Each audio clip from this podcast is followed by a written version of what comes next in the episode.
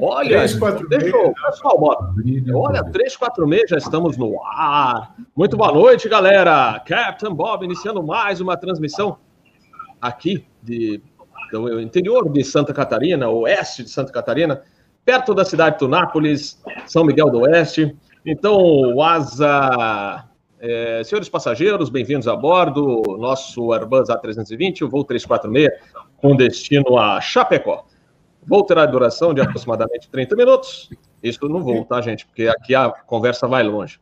E faremos a uma altitude de 23 mil pés.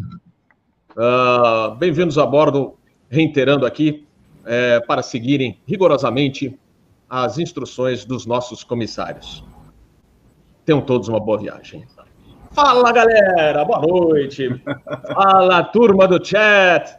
Olha, o Captain Bob passou ontem e hoje ainda preparando alguns PowerPoints, um vídeo que a gente vai apresentar aí durante a nossa live de hoje. É, a live de hoje é, é para falar assim, é, dos tempos áureos da aviação, não tão distantes, década de 80, década de 90, quando a gente tinha terraço para ir sentir o cheiro do querosene, para ficar um pouco mais surdo de observar um 707 estacionando na frente do terraço, ou um Concorde taxiando, né, Daniel Carneiro, que era frequente lá no Rio de Janeiro. E além das nossas é, visitas, é, das reuniões das associações de entusiastas e as visitas que nós fazíamos aos hangares de manutenção, é, radares e torres de controle, né, Miron? Que coisa boa! Bons tempos. Você sabe que agora, para ir na Torre de Guarulhos, o Capitão Bob, mesmo uniformizado, precisa pedir autorização do presidente da República e também do presidente da República lá nos Estados Unidos.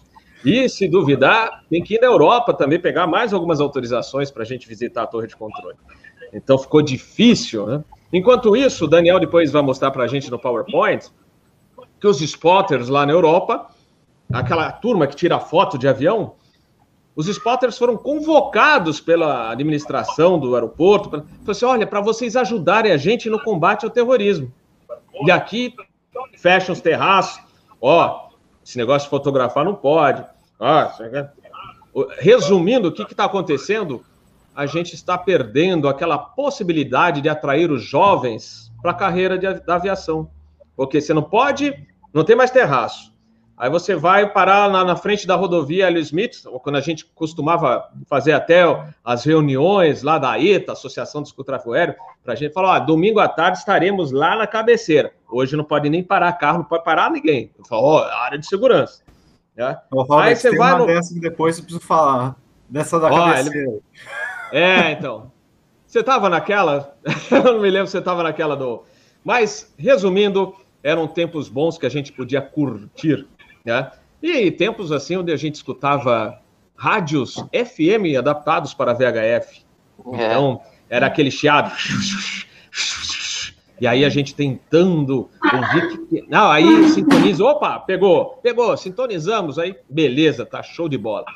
E aí, então vou contar um pouquinho para vocês hoje, através dos meus caros convidados. Cada um vai contar um pouquinho da experiência que teve no passado. Então, nós tínhamos a Associação de Escuta do Tráfego Aéreo, foi criada em 85, junto com o aeroporto de Guarulhos. O Dani foi um dos fundadores, era o vice-presidente que está aqui conosco. Também tivemos a Associação Radar em Porto Alegre, o Marcelo Magalhães, que está aqui, foi um dos fundadores da Associação Radar de Porto Alegre, e o Daniel Carneiro, que está aqui conosco também, foi a, um dos fundadores do Clube Asas do Rio de Janeiro. E vocês vão ver o mais incrível, em pleno jogo do Maracanã, os caras no mostrador eletrônico lá, Clube Asas. Olha só o apoio que davam aos entusiastas da aviação. Não é verdade, Daniel? E aqui também está conosco o Miron, que o Miron foi controlador de voo da Torre Guarulhos por muitos anos e sempre deu um apoio maravilhoso aos nossos queridos amigos da associação. Rodrigo Silveira Lopes, outro cara que até já apareceu aqui no canal Asa também, que foi grande colaborador da Associação de Escuta e participou. O Dani estava lá também do último voo do Eletra. Fomos convidados, a ETA foi convidada para o último voo do Eletra. Nossa. O Gazioli também que está aí, hoje voa na Ryanair, é isso? Tava lá Gazioli? também. É. Ah, tava lá na ETA também. Então, o Gazioli que tá aí, ele voa hoje na Ryanair e era um dos integrantes da associação. Bom, pessoal, dando boa noite também à galera da, do chat que já desde cedo aí tá mandando mensagens. Sejam todos bem-vindos ao voo 346 da Azerlines. Então vamos começar. Eu queria, vou chamar cada um aqui só para dar um alô. Dani Glickmanas, bem-vindo a bordo. Boa noite, pessoal. Zane, Daniel Carneiro, Marcelo, Miron, Rodrigão. Putz, grilo, cara. Quantas horas de quantas horas de olhar avião, hein? Puta, quanto papo furado a gente conta, quanta mentira, né? É que nem o cara que gosta de ver avião é nem é a mesma coisa que o, que o pescador, né? E agora ainda entrou o Alex, né? O Alex era júnior naquela época, né? E ia ter que usar lupa, Robert, aqui no no chat para ver aquela é tá pequenininho, né, tal, todo assim, mas é um prazer muito legal encontrar essa galera toda. E você fala, quando você falou, né, sobre o, o, o apoiar, né, o spotter tal, né, pô, a gente é muito amigo, cara, a gente é amigo há muito tempo, cara. Daqui a pouco vai dar mais um pouco, vai dar meio século de amizade, né? E o que é, e o que é triste é porque quando a gente olha para o que a gente não foi apoiado, e a gente é proporcionalmente o resultado dos museus sobre aviação no Brasil. Quer dizer, nada é apoiado, infelizmente. Né? Eu, eu acho que a gente faz parte de uma história, de uma cultura, poderia ser muito melhor aproveitada. Né? Mas a gente vai falar disso, Beto. Muito obrigado por estar aqui. Pois é, pois é. Estão falando aqui, pô, o Bob tomou uma. Não, não, tô, tô contente aqui que eu tô entre amigos. É... Eu falo, pô, o que, que é mostrador? É coisa de gente velha, né? Gente velha, às vezes, é, é o placar eletrônico. Pronto, agora veio a palavra. É, na hora não veio a palavra é, para conversar com vocês, mas certamente vocês vão observar aí no nosso PowerPoint essa imagem interessante falando do Clube Asas, né, que no Rio de Janeiro tinha o apoio, imagina, no Maracanã, placar eletrônico, mostrar, além do resultado do jogo, mostrava Clube Asas. Isso é super legal. E fora o apoio que, por exemplo, a ETA também teve, é, de, de, das companhias aéreas, vocês vão ver as visitas que nós fazíamos à Varig, uh, as visitas à TAM, é, Rio Sul, uh, Torre de Controle, nem se fala, né, Miron? Miron uh, gente, na torre de controle de Guarulhos, era quase todo final de semana, se não era todo final de semana. Então, era muita, é, muito apoio que a torre nos deu, Torre Guarulhos, e, e o aprendizado que a gente teve nessa época, fenomenal. Então, a gente aprendeu muito de tráfego aéreo com esses caras excelentes que trabalharam, que trabalhavam naquela época, lembrando, né, Miron? Cória, Rodrigues, tantos outros aí que a gente conhecia daquela época, não é? Isso aí. E o é Alex, verdade, é verdade. Alex, o Alex Persicílio, que entrou aqui, o Persa, como o pessoal conhece na linha aérea, o Persa, ele hoje voa Airbus A330. Tá meio de stand-by por causa da crise mundial. Ele voa lá na China, mas é comandante de A330. E o Alex, como o Dani comentou, ele era pequenininho. Era, acho que, um dos mais baixinhos que tinham na, da, da galera toda, né, Alex? Tanto que meu pai, Meu pai, que o Alex conheceu, chamava ele de Alex Molex, porque era a mistura de, de Alex com moleque. Então era, ficou Alex Molex. Ah, é, no telefone é o Molex, quer falar com você. Então, vocês imaginam é, como ele era. E hoje ele está mais alto que o Capitão Bob. Ele passou todo mundo, viu? Tudo é, bom, pessoal? Boa, boa noite aí. Boa noite para todo mundo. Robert, Dani, Solzinger. não, Solzinger não tá aí. É, não, Hoje é o não, não tá o Solzinger, é o, é o Gazioli, tá o Marcelo Magalhães, que é de Porto Alegre. Aliás, o Marcelo Magalhães, galera, a gente já conversou com ele outras vezes aqui. Ele é autor de um super livro do Boeing 707. Eu acho que é o melhor livro de 707 que tem no mundo é o dele. Então, não, não deixem de adquirir, que o, o livro é sensacional. O Sérgio Gonçalves, que costuma vir aqui falar do livro de 727, é, também já falou, ó, se tem o 707 do Marcelo, vai ter o meu do 727. Então é isso aí, galera. Não esqueçam de depois deixar o, o, o apoio, né? Fazer esse essa. Quem não tem o, o livro ainda, procure adquirir o livro, que é muito bom.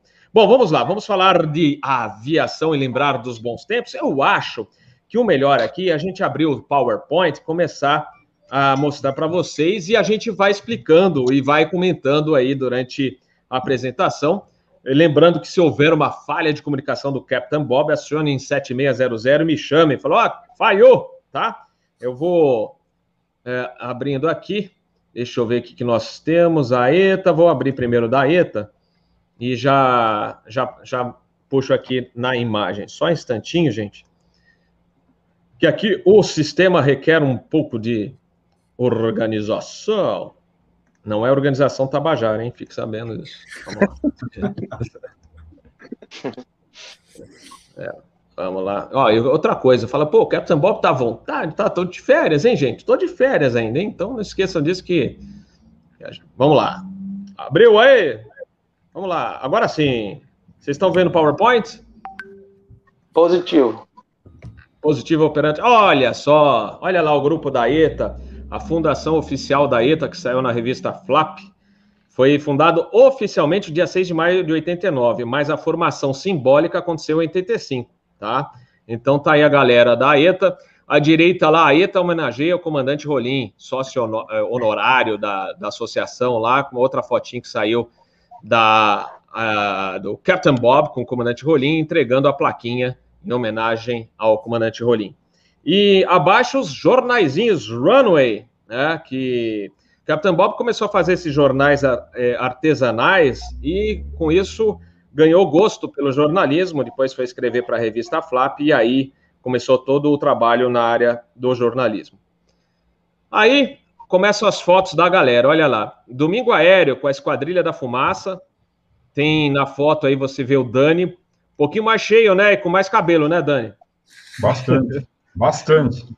Ó, do lado do pessoal da esquadrilha, por exemplo, Fernando Basso, que hoje é comandante 767, tem o Flávio lá, que hoje é o diretor, editor-chefe, vai da revista Flap. Beto Alfaia, Giba, o Marcelão, que infelizmente ao lado do Giba, Marcelo Palácios, que deixou este é, terreno um pouco mais é, cedo do que a gente esperava por câncer, a gente nunca imagina que ia acontecer isso. O Edson, é, Alessandro, Felipe, Felipe que hoje morre em Paris, que já é francês, Felipe. Lá na esquerda temos uma visita na VASP. Na foto não, a gente não consegue ver muito bem, mas tem um A300 estacionado lá atrás. E abaixo não é o pessoal que foi preso, não, que está para tirar foto.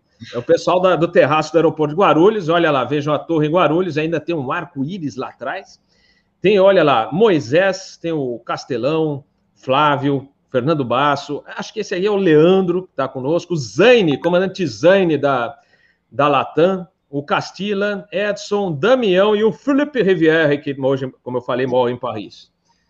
Aqui, visitas Natan, olha o Fokker 27 lá. Turminha no Fokker 27, depois no Fokker 100. À direita temos mais uma foto da turma, Comandante Castro lá no meio, bem mais novo, né? E foi na época também do Fokker 27.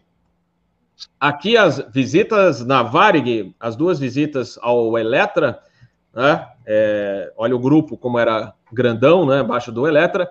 E acima é a turma que foi no último voo do Eletra. Então, o Rodrigão, que está aqui na live, está tá aí na foto, o Beto Alfaia e também o Dani Glickmanas. Né?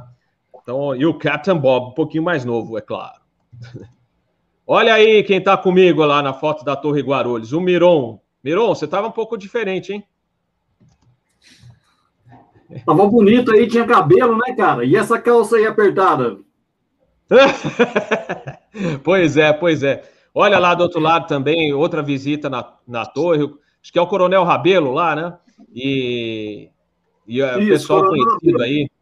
Coronel é, Rabelo, também, que já deixou a gente. É.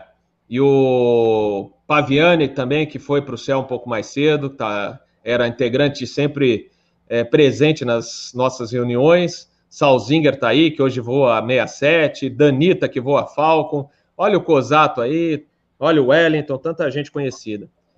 Ô, Eva Aero, olha só que. olha, achou o Danita lá? Aliás, tá, tá nas duas. é, é, essa aqui ele está mais novo, aqui entre o Dani e o Cosato, e aqui ele está um pouquinho, já estava crescendo. Aí. Sim. É. Olha só, Evaer, gente, olha aí, visita a Evaer, Escola Varig de Aviação. A gente foi até Porto Alegre, o Salzinger de camiseta do, da ETA, e mais o pessoal do, do radar, da Associação Radar é, tem, também. É. Tem pessoal da é Radar aí. Marcos Alexandre, né? O, quem mais Isso. aí? O Leandro, Leandro né? Leandro é. Casella. É. Olha o Carlos, Carlos Dória, Carlos Dória que tira altas fotos também de aviação, hoje mora lá na Bahia e tira muita foto lá em Salvador. Então, é o pessoal é, da velha guarda. Aqui embaixo, a foto pequenininha foi na Academia da Força Aérea e à direita, a foto maior, é uma visita da ETA na Embraer. Né? Inclusive, meu saudoso pai está ao lado do Dani, bem à direita aqui, o último da direita, é, ao lado do Dani, meu pai já faleceu em 2002. Olha lá, visita ao Galeão. Aqui a gente tem que render uma homenagem ao, ao Gilson Campos. É, não é o Gilson Campos que está hoje na tá cuidando da parte de museus no Rio, mas o Gilson Campos que trabalhou na Arsa, depois em Fraero, cuidando da assessoria de imprensa, que sempre autorizou nossas visitas aos pátios do Galeão e também à pista para a gente tirar foto ao lado da pista do, do aeroporto. Então tá aí é uma, uma das nossas visitas ao pátio do aeroporto Galeão. E vamos lá. Aqui uma, uma amostra do que a gente conseguia tirar de fotos no velho terraço do aeroporto de Guarulhos. Boeing 707 da Ladeco, o TriStar da TAP, saudoso, e o TriStar da British, e o Jumbão da Panam. Ei, saudades do Clopper 441, né? E aqui, para encerrar, essa foto eu sempre coloco aqui na, nas apresentações. Isso aí é uma foto que a gente fez, uma, um oba-oba que foi possível graças ao velho terraço do aeroporto, do aeroporto de Guarulhos, que hoje é sala VIP de uma empresa aérea. Né? Não tem mais terraço. Isso aí foi a despedida do TriStar da British. Né? Eh, nós fizemos cartazes, apresentamos a tripulação pelo próprio terraço, né? os cartazes de adeus, e a tripulação pegou uma toalha e escreveu com batom: Farewell, we love you too. Adeus, nós amamos vocês também. Então são coisas que a gente tinha essa possibilidade de, de né, conseguir não só as, as visitas tal, mas também é, interagir com a, com a galera, é, até dos aviões no, no terraço. Aliás, eu lembro de uma que o, o próprio comandante Souza Pinto, que foi piloto-chefe da Varig, ele escreveu um livro recentemente e ele lembra de quando ele fez contato com a turma da ETA pelo terraço, que a gente tinha uma frequência que a gente estabeleceu lá, 123.0. A gente não tinha como transmitir, então a gente respondia por mímica, ou quando não dava para responder por mímica, a gente escrevia o recado numa folha de papel amassava esse papel e jogava no pátio. O mecânico, o mecânico da Varig ia lá buscar o papel amassado e levava até o cockpit para o comandante ler. Então, o comandante Souza Pinto menciona isso no livro dele, dessa façanha, né, dessa época da Associação de Escuta do Tráfego Aéreo no, no terraço. Alguém gostaria de comentar sobre essas fotos? Opa, vamos lá. Eu lembro, Robert, que essa visita do Eletra, eu já tinha parado o Eletra, que eu fui em uma, mas eu não lembro se foi a. Se o Eletra estava voando ainda, eu fui numa que o Eletra parou, de, já tinha parado de voar. Foi essa, essa das fotos? Ah, tem, tinham duas. Uma que ele ainda estava voando e tinha outra que ele já tinha parado, que você que aparece as duas fotos. Uma que estava ainda, ele estava em voo, e outra que ele já tinha parado, você também está nessa foto aí. Oh, é que eu lembro que alguém pegou óleo do Eletra. Era algum de vocês? Eu Como é que é? Perto. Pegou? Tinha, é, era um vidrinho pequeno, assim, ó, e tava vazando óleo, não lembro, acho que era da lateral da fuselagem do motor, e alguém pegou o óleo, assim, guardou, parecia um troféu, né? É boa. Muito legal. Eu, eu voltei naquela anime de vocês, que eu lembro exatamente, assim, ele cheirava o óleo, assim, um negócio fantástico, né? Deve estar com ele até hoje. Olha, chegou mais gente. O Rogério Castelão Garcês, o Castelão também é piloto de linha aérea, era da turma Que, aliás, Castelão, vou aproveitar que vai, a gente vai dar as boas-vindas para você. Castelão, você estava naquela turminha que a gente foi a pé, tentou chegar a pé até a cabeceira 27, passando ah. o terreno da torre. Verdade. E, e fomos é escoltados. Fomos escoltados. Eu, lembro, eu lembro disso, eu lembro disso até hoje, Robert, que a gente, numa cara de pau, Vamos lá, vamos lá, lá na, atrás da torre. Imagina um, um bando de moleque indo atrás da torre do aeroporto de Guarulhos no meio do mato. E só tinha um alambrado assim, né? Ah, mas não deu 10 minutos, apareceu um jipe da Engesa, azul da aeronáutica, recheado de soldados com fuzil AR-15 e parafal. Enfim, aí a gente só voltou assim como se nada tivesse acontecido. Ah, não deu aqui? Vamos embora. Eu lembro a gente naquele, naquela trilha. Cara, é uma coisa impensável de você fazer, sabe? Nós fomos muito felizes naquela época, viu? Olha, foi muito bacana. Pois é, pois é. Ô, boa noite, Fernando. Obrigado aí pelo cafezinho. A Vias operou de A300 de DC10. Aliás, lembro de uma, uma passagem do DC10 da Vias em Guarulhos, que ele chegou alto, porém veloz. Sabe? Já ouviu falar desse alto, porém veloz, entre aspas? E o cara tentou fazer a aproximação de qualquer jeito. Para delírio do pessoal da ETA, o DC-10 só fez um raso pela pista e acabou arremetendo no final e foi embora. Mas, é, e aí na segunda tentativa ele pousou. Mas foi aquela aquela coisa que você guarda na memória até hoje, o DC-10 da Viasa chegando alto, porém veloz e ainda fazendo uma tentativa de pouso que virou um raso na pista 09 direito. Mas, Castelão... Você ainda teve mais sorte que o Panamá no Rio de Janeiro. Ah, conta aí, conta aí. Me fala aí. Não, e pior é que eu perdi, eu perdi essa cena. Eu estava no terraço do, do, do Galeão, lá, estou vendo aquele Panam vindo muito alto, muito alto, e esse cara não vai pousar, ele vai, vai, vai fazer circuito e vai, vai tentar de novo. E nessa vinha o DC-10 da FedEx, que eu nunca tinha visto no Galeão. O que, que eu fiz? Eu corri para fotografar o, o, o DC-10 entrando lá na, na taxiway para 1028 e larguei o Panam de mão. Daqui a pouco só ouço aquele.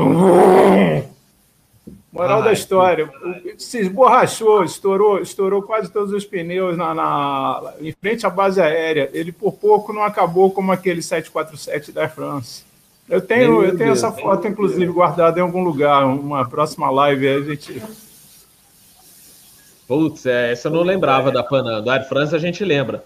Que, é, que ele acabou, par, é, parou e, lá no, no, onde hoje é o terminal de cargas, e por um trias não deu um acidente mais grave lá. Né? Um 47 da, da Air France. E, Rodrigão, você lembra do último voo da Eletra, né? Ah, boa noite a todos. Lembro sim, Robert. Que voo fantástico, né? Inclusive tem uma passagem muito engraçada que eu cheguei para o Dani, acho que ele não vai lembrar disso. Eu falei, Dani, ah, aqueles instrumentos no painel, no, no, painel e tal, como que eu, que eu menciono isso pro, pro, pro, pro piloto tal, se eu quiser perguntar alguma coisa, o Dani falou, olha, pergunta que mostrador que é aquele, né? E qual mostrador que é esse? E aí o sabichão entrou no Electra, no meio do voo, todo mundo visitando a cabine, o sabichão chegou lá e falou, comandante, que mostrador que é esse aí no manche? Qual? Esse aí no manche no meio. É um cronômetro. Uma um cronômetro. Pra... Obrigado. Expert. Olha, não, é... são coisas que a gente vai aprendendo, né? Aliás, vale a dica aqui, pessoal. Eu já falei desse livro tem ainda no Mercado Livre. Quem puder, corra lá. É um livro antigo já, porque Captain Bob, quando tinha acho que 11 ou 12 anos, ele pegava na biblioteca do Colégio Rio Branco para ler. E lá tem muitos ensinamentos como funciona o tráfego aéreo, que é não faça voo cego, o nome do livro, não faça voo cego. Lenildo Tabosa Pessoa, esse jornalista que era aviador, infelizmente morreu num acidente aéreo, um próprio avião, mas ele fez um, um livro espetacular na época ainda que tinha Eletra, etc. E ele explica um monte de coisa é, para vocês aprenderem, quem quer aprender um pouquinho do sistema da, do, dos aviões, o funcionamento de comunicação, é super interessante, vale a pena ler. Tem no Mercado ah, Livre. Olha lá, olha lá, olha lá, olha lá, tá lá o livro, olha lá, Não Faça Voo Cego. Esse, esse foi o livro que o Captain Bob pegou quase toda semana para ler, porque e aprendeu muito com isso, né? Aliás, faz uma falta. Né? Fala, fala. Robert, tá teve uma edição da revista Flap, enfim, acabei, a gente acaba perdendo, que ela falava o voo noturno e seus segredos, eu lembro. E aí contava uhum. todos os detalhes de um voo noturno, de como que era, e eles botavam vários aeronaves é, de pequeno, de pequeno porte, uma reportagem era fantástico aquilo ali. Né? Até eu, quando comecei a fazer o PP, eu lia a, a, aquela reportagem, ajudava muito, né? É, eu creio que devo seguir a mesma linha de, da, do, do, livro aí, né? Que o Rodrigo mostrou. É. Olha lá. Esse é olha lá, olha, Olha lá, o Dani segurando o livro do 707 que eu mencionei, do Marcelo Magalhães, está lá. Ó. Opa. Esse é o, o, o, autor do livro, está aí, está aí conosco. Últimos exemplares Olha, à venda ainda. Uma, eu, tive, eu, tive, a honra de levar uma cópia desse livro para Portugal. Deve estar tá, vou anotar aqui para comprar um lá de Portugal, lá do outro lado do Atlântico, que deve estar nos assistindo Beleza. essa hora, Beleza. o Carlos Smith. Um abraço ah, para o Carlos. Ah, que bom. E é, e é engraçado. Ele pediu, quando ele viu o livro, eu quero esse livro, eu levei o meu para ele e, e, encomendei outro. Bacana, ficou, bacana. ficou fascinado com o livro. Agora estamos esperando o próximo, né? e, e o próximo eu quero participar. tá bom. Você sabe que, ô Marcelo, você sabe que onde eu comprei esse livro? Você acha que você não lembra? Não, não lembro. É tanta gente já que. Foi, foi numa das pizzadas do Aeta.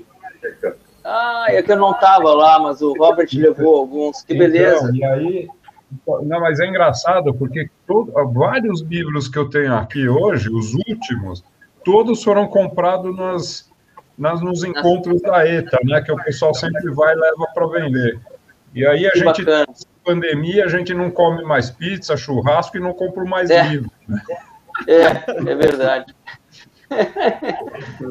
Não, mas era, realmente esse, esse livro é fantástico, viu? Fantástico. Que bom, que bom. É, deu bastante, deu bastante trabalho, mas foi prazeroso e com a contribuição de, de vários amigos aí foi possível fazer uma obra desse, desse volume, assim, foi, foi muito bom.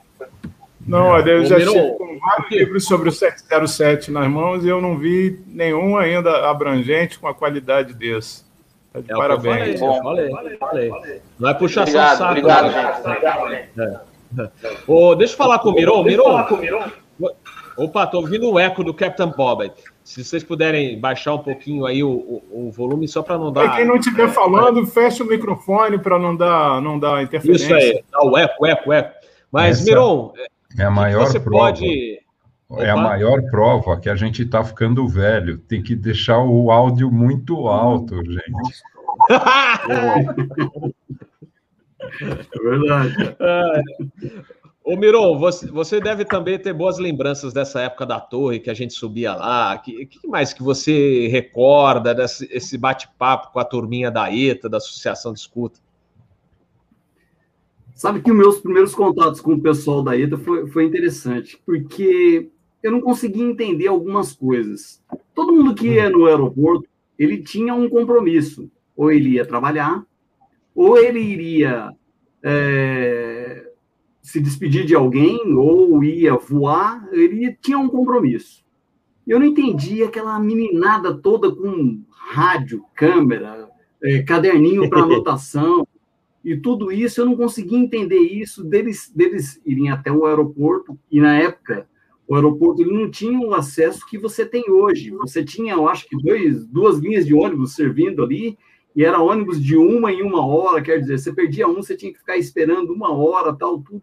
E aquela meninada ia, cara, ia de manhã e começava a fazer as coisas, você ficava, você via eles é, tirando fotografia, anotando bastante, muita anotação, e eu não conseguia entender isso, e eu, eu falei, pô, o que esses caras estão fazendo, né? O que, que, que é? Foi quando eu tive a curiosidade de chamar alguns de vocês, e vocês nunca andavam sozinhos. Era interessante que andava sempre em quatro, cinco de vocês, e fazendo sempre a mesma coisa. Eu achava muito interessante, eu achava muito legal, muito legal. E esse espírito, assim, de vocês me deixou muito é, entusiasmado de, de, de vê-los. Só de vê-los eu já ficava entusiasmado. Tinha, tinha garotos lá, na época da, da ETA, que sabia mais sobre o voo do que eu, que era controlador. O cara falava, pô, esse voo vai para tal lugar. Eu não decorava essas coisas. Ah, o número desse voo é para tal lugar, ele volta de tal lugar, coisa que eu não sabia, eu não decorava essas coisas. Eu ficava pensando, poxa, é, tem que gostar muito, né? Tem que gostar muito. Do mesmo jeito que eu gostava, mas precisava trabalhar, vocês, sem precisar trabalhar, sem ter o compromisso, vocês gostavam de tudo isso. Eu achava genial isso, eu achava demais isso. E quando eu estava com vocês, e quando vocês visitavam a torre, para mim era, era o máximo. Eu gostava muito quando você ia e você imitava os, o, a fonia de, de, de, cada, de cada avião lá, e pô, do Pluno era sensacional, cara. Eu ficava, eu ficava admirado com tudo isso. Era muito legal. Pluna, muito legal mesmo. Pluna, pessoal, queria dizer, poucos loucos utilizam-se de nuestras aeronaves. Sacanagem, não, não, não. Vamos falar o correto para o pessoal aprender. Primeiras linhas uruguaias de navegação aérea. Agora está correto. Esse aí era daquela época. Aí eu me, o, o, pessoal, aliás, eu queria pedir desculpas ao resto do pessoal da ETA, o Moisés, Feola, tantos outros, o Giba que infelizmente não tem espaço para botar todos vocês aqui. Mas aí eu lembro, por exemplo, do Moisés. Ô, oh, Beto, o Durepox está aí na final. Adivinha quem era Durepox? 727 da Lloyd Aéreo Boliviano. que eram os, os, mais os mais antigos, então tinha, alguns tinham apelidos, né? Então esse da, da Pluna era famoso, né? Que a gente tirava um sarrinho, mas é a, a sigla correta, né, o significado para quem quiser aprender da antiga pluna tradicionalíssima. Pô, é, olha, ia falar de novo, hein? Primeiras linhas uruguaias de navegação aérea. E tinha a Ladeco também. A Ladeco, naquela época, era chilena, muito boa empresa aérea. Linhas aéreas falar... del cobre. Linhas aéreas Corretíssimo. Corretíssimo, senhor. Então é isso aí, pessoal. É, bom, vamos lá, vamos lá. Ah, eu ia, ia falar com o Alex, com o Alex Persicílio, que está aqui conosco. O Alex sempre lembra da época da ETA e, e, ele fala, ele sempre é agradecido, porque ele fala assim: pô, Beto, graças à, à época da ETA eu aprendi Exato. muito, cheguei na aviação, cheguei na aviação sabendo fonia, sabendo com conhecimento vasto de tráfego aéreo. Então, quando chegou mesmo, que ele começou a voar, falou: pô, eu já sei isso, não é, Alex? É, a gente aprendeu bastante coisa, né, Robert, naquela época, é, principalmente a fraseologia da aviação comercial, né? É, quando, chegamos no aeroclube, tivemos um pouco impacto que a fraseologia do visual é totalmente diferente, né? Mas você acabava ouvindo durante o voo, ouvia aqueles aviões comerciais ali, às vezes numa frequência incomum. Enfim, aprendeu um monte de coisa. Eu estava lembrando aqui das nossas visitas no pátio de cargas, onde ficavam os uh, jumbos 4, da... 7. 47 Japanão o dia inteiro parado lá, às vezes da British. E a Infraero, olha só, paradoxalmente, né, nos dias de hoje, a Infraero nos colocava dentro da perua dela e levava-nos até o outro lado e ficava com a gente o tempo inteiro lá, junto com o pessoal da companhia, né? A gente visitando o avião à vontade, duas, três horas ou mais, né, Robert? É verdade, é verdade. Uh, a gente fez visitas, muitas visitas ao 47 da Varg lá na remota. É, que mais? A gente chegou a fazer almoço. É, olha só, o Manfred, grande Manfred, um abraço para você, que foi gerente da TAP por anos. Ele levou a gente não só para visitar o avião lá no Finger, mas na remota também. Então ele, ele pegava a Kombi, perua Kombi, coisa velha. Aí a gente ia até o, o TriStar da TAP, sentava no cockpit e fazia um lanche com o Manfred, ó, sobrou, sobrou comida tal, vocês querem almoçar? Ah, tá bom. E a gente ficava almoçando no cockpit, um no, na cadeira do comandante, outro com o piloto. E se tinha mais um, na cadeira do engenheiro. Quando... Ah. ah,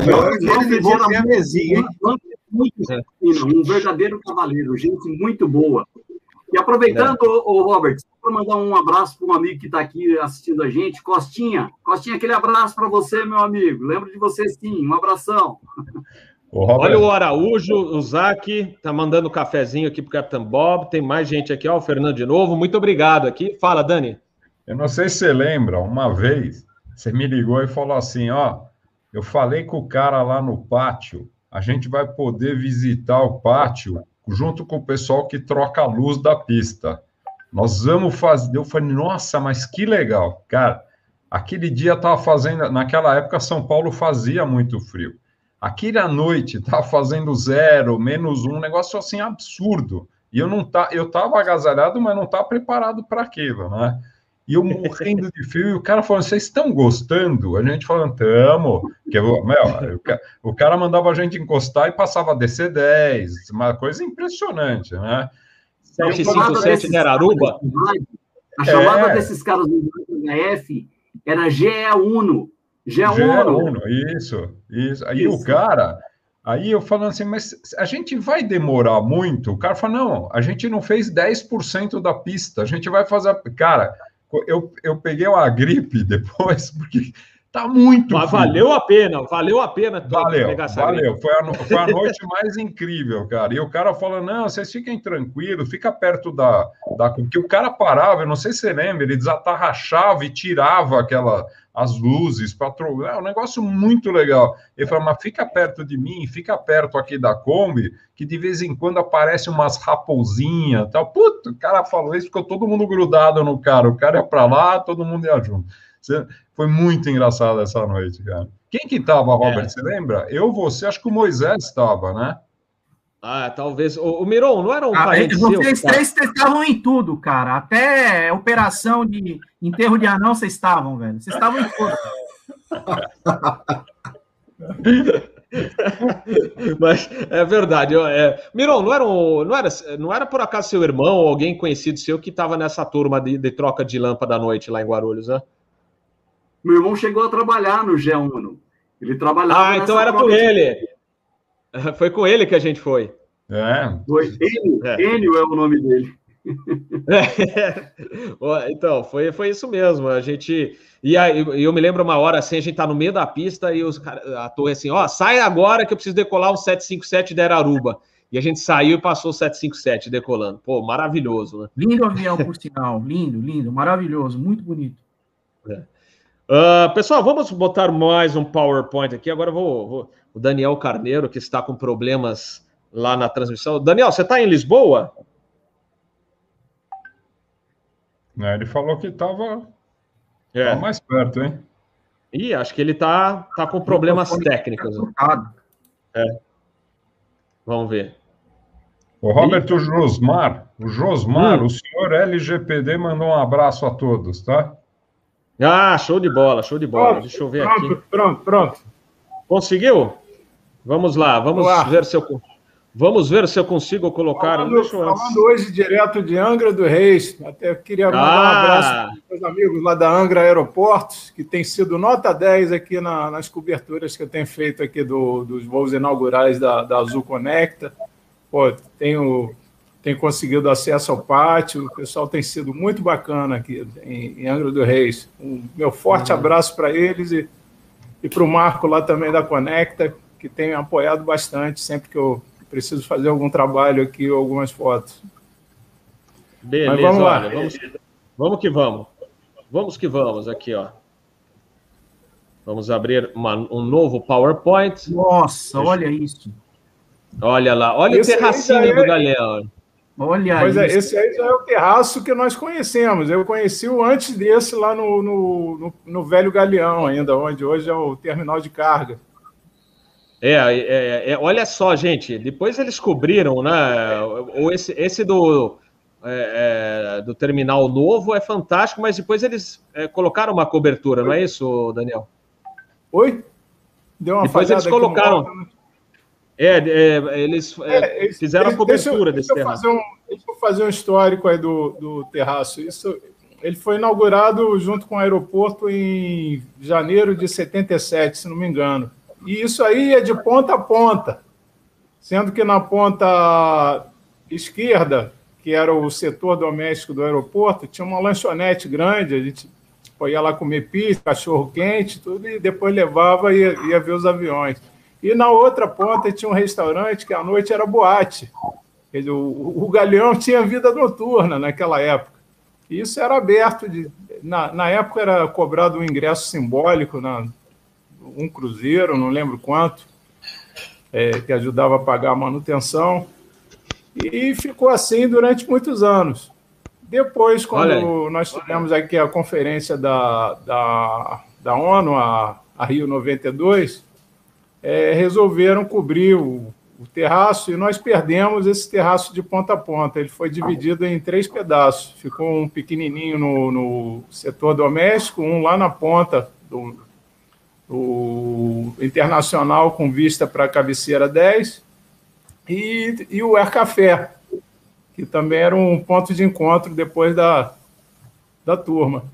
O interessante é que foi nessa época que surgiu o Clube Asa. Né? Nós, eu frequentava já ia, ia muito com meu pai, com meu avô ao aeroporto desde moleque, assisti ainda no Galeão Velho a, ao primeiro pouso do Concorde, do protótipo ainda no Brasil, vi a estreia do 747, da Panam, da TAP.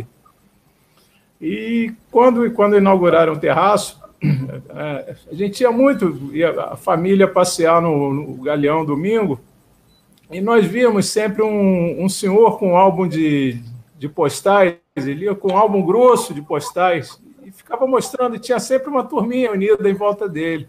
Eu fiquei curioso também e resolvi chegar. Esse senhor era o Milton Vasconcelos, que foi um dos cofundadores do, do Clube Asas, que infelizmente faleceu já há alguns anos. O Milton tinha alguns problemas de saúde e infelizmente nos deixou, já deve ter mais de 20 anos. E, e foi é. dali, daquelas, da, da dos bate-papos com o Milton, que começou a, a garota se interessar por aviação e, e, e, dali começaram a surgir muitas amizades. Quantas amizades de, desse terraço aí? Uma delas, inclusive, eu tive a, agora a felicidade de reencontrar, que foi o meu amigo Frederico Weiser, lá da Áustria, Conheci no Terraço do Galeão também. Nós tivemos lá em, em Grátis, na terra dele, agora há dois anos. Tem terraço panorâmico aberto ainda. Alô Rio Galeão, alô Infraero, de Áustria, Alemanha, vários países da Europa, os terraços dos aeroportos são abertos. E, então, quer dizer, o, o, o terraço é, não era só um, o prazer não era só o de da gente poder apreciar a aviação mais de, de perto e, e sentir o cheiro do querosene, como o Robert falou. É, nasceram dali muitas amizades que, que persistem até hoje. E nessa época, como o Robert também já falou, tinha um cara muito bacana no, no Galeão, chamado Gilson Campos, que é meu amigo até hoje. O Gilson deve estar com 94, 95 anos, se não me engano e ele era o gerente de comunicação da, da Arsa, depois Infraero no Galeão. E ele começou a se interessar pela garotada que era maluca por aviação. Então, o que, que acontecia? A gente pintava algum movimento diferente, a gente ligava ou ia lá no Gilson. Gilson, a gente podia ir na pista lá fotografar. Quando ele tinha alguém para levar a gente, providenciava a, a van e alguém da, da Infraero lá com a gente, a gente visitava o avião, ficava lá o tempo que queria. Isso no Galeão, no Santos Dumont, a mesma coisa também. Quantas vezes eu visitei o pátio, o pátio do Santos Dumont, é, é, ficava à vontade lá, fotografando. Às vezes a, a pessoa que me levava até dizia, ó, fica, só não avança em direção à pista, fica aqui, não sei o quê, fica à vontade, daqui a pouco eu venho te buscar. Pô, que tempos maravilhosos eram aqueles. E, e isso foi na época do regime militar, né? Que, que teoricamente era uma ditadura, mas para nós era maravilhoso. Era uma época que a gente nunca teve tanta liberdade para praticar o nosso hobby e, e, e, ter o acervo que a gente tem hoje do que naquela época. Inclusive, eu queria dar o meu puxão de orelha tanto nas concessionárias, em especial aqui a, a Rio Galeão, como a Infraero, talvez outras pelo Brasil. Gente, o spotter não é terrorista, o spotter é amigo do aeroporto. É aquele que está preservando a memória, a cultura da, da aviação no Brasil, a, a, a, história do aeroporto, a história da nossa aviação. E outra coisa, é nós queremos ser parceiros do aeroporto, nós podemos ajudar a segurança, inclusive identificando sempre que a gente vê alguma coisa estranha. Eu alguns anos atrás, em 1994, 94 não, perdão, 2014, quando a concessionária estava para assumir aqui o Galeão, eu cheguei a apresentar um projeto de parceria entre spotters e, e o aeroporto, né, que previa a identificação dos spotters, o cadastramento, a identificação com crachá, com colete, um compromisso nosso de seguir as regras de segurança do, do, do aeroporto e, e, de sermos parceiros mesmo, ajudando eles como pudessem, identificando problemas dentro do aeroporto e avisando sempre que, que, que fosse necessário. Nessa época, nós tínhamos um cara bacana aqui também na, na comunicação social do, da Rio Galeão, que era o Tiago Néria, que hoje está nos Estados Unidos. Felizmente, depois do Tiago, felizmente para ele, por motivos profissionais, ele, ele seguiu outro caminho, está tá bem nos Estados Unidos, mas nós perdemos um parceirão que quase comprou o nosso projeto. E de lá para cá, a gente só tem visto o nosso espaço ser reduzido cada vez mais. É, recentemente, é, amigos nossos foram fotografar o, alguns aviões raros que apareceram aqui durante a pandemia e ah, fomos convidados a, a sair da, da, área de apoio, que é uma área pública, inclusive é ponto final de linhas de ônibus públicas do aeroporto. É, de outra vez, o pessoal estava no viaduto, numa via pública fora do aeroporto, convidado a sair também é, já fomos abordados no terraço. Eu não estou entendendo que perseguição é essa aos spotters. Nós somos parceiros do aeroporto, nós somos o, quem está preservando a, a, a, memória, do, a cultura da aviação no Brasil. Bem, esse é um desabafo. Agora, puxo também um pouco a orelha dos amigos spotters. É, nós estamos vendo aqui é um grupo de amigos que foi formado aí talvez há 30, 40 anos, e estamos aqui hoje até. Essa amizade não morreu. É, nós estamos na época das redes sociais, onde existe uma, uma briga por likes. Parece que o, a disputa de egos está muito grande. Então, eu sinto uma desunião muito grande entre os spotters hoje. É, parece que cada um quer aparecer mais que o outro, quer, quer mostrar que tem fotos que o outro não tem, as fotos mais bonitas e não existem, se formaram pequenos grupinhos e não existe a união que a gente tinha antigamente. Antigamente nós tínhamos a, a, a ETA, tínhamos o Clube Asas aqui no Rio, tínhamos a, o, o Radar, o pessoal lá do, do, do, do Sul também. E todo mundo se falava, todo mundo era parceiro, todo mundo trocava informação. Pô, quando, quando se reunia, era uma festa. E, e, hoje eu não sinto isso. Parece que há uma rivalidade entre grupos e e, eu acho que, eu diria, em parte, por causa disso, nós não temos o reconhecimento dos aeroportos. Eu acho que é, falta um pouco de Daniel, maturidade Daniel. em muitos esportes de hoje, que, e por causa dessas rivalidades, dessa, nós não somos vistos com mais seriedade. Talvez, Daniel, a, a seja a geração. Daniel, a, né? seja a geração. Tá? Né? Então, é, a, talvez a geração. talvez a geração seja diferente da, da turma, da, da nossa da turma, turma, da nossa turma. Pois é, não, então, é, é até chamando a atenção da garotada mesmo, gente, vamos, vamos parar com essa rivalidade, com essa, ninguém é mais do que ninguém, isso é um hobby, isso é uma, uma coisa para a gente se sentir feliz, para gente, a gente curtir, a gente preservar o, o, o que a gente gosta com imagens, a gente precisa se unir, vamos ser mais fortes unidos, não é um querendo aparecer mais do que o outro. Esse é o meu recado que eu tinha para dar para toda a turma. Ô, Daniel, ô, Daniel eu, eu, vou dizer uma coisa para você. Em, 19, em 1979, pela primeira vez, eu fui no Heathrow. Foi a primeira vez que eu fui para Londres, né?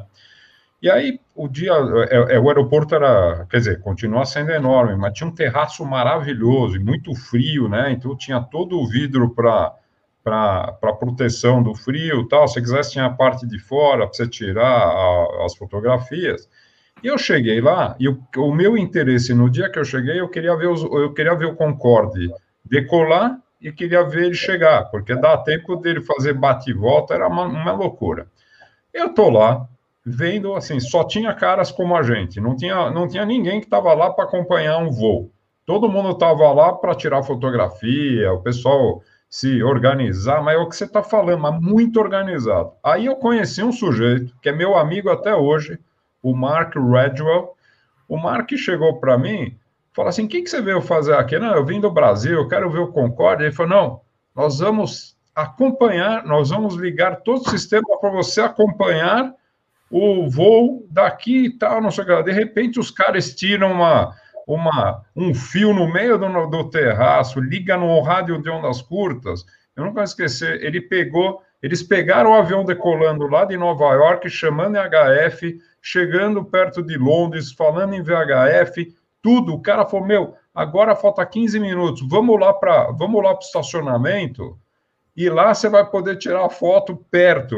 Eu falei, mas não, tamo, eu, e eu lembro que você pagava para assistir, para entrar no terraço, e custava caro, meu. E o pound sempre foi uma moeda muito cara. Eu falei, cara, eu vou ter que pagar de novo?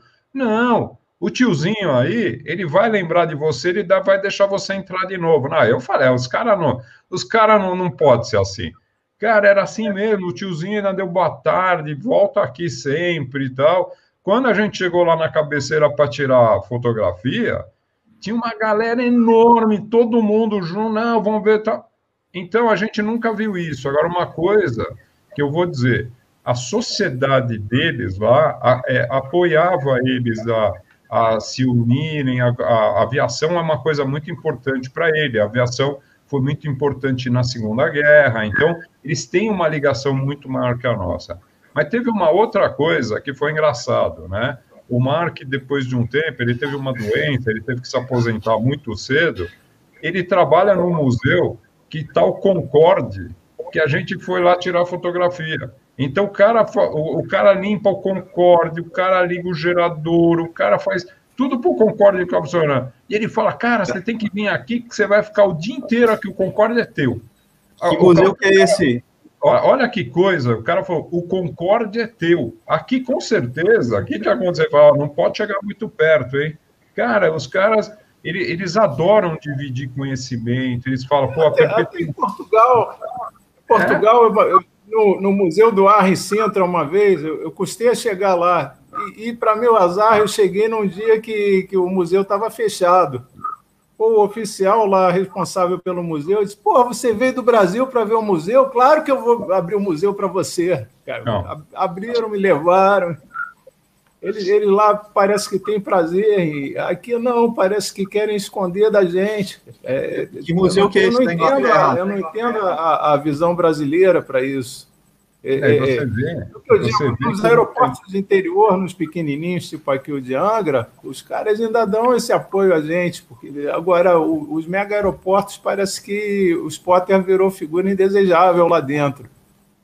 E podia é algum... ser um parceiro do aeroporto, que é um parceiro que está divulgando o aeroporto no mundo. Pô, é, é, o cara que está indo consumir na, na, praça de alimentação, na lanchonete do aeroporto, comprando na loja. Pô, podia. E o terraço fosse pago, como em Zurich ou Frankfurt, também não tinha importância, porque quem curte vai pagar. Mas, mas, pô, mas tem, deixa um espaço para gente. Eu, eu vou contar mais o caso de, de mais um paizinho. Não sei se algum de vocês teve a oportunidade de conhecer Malta.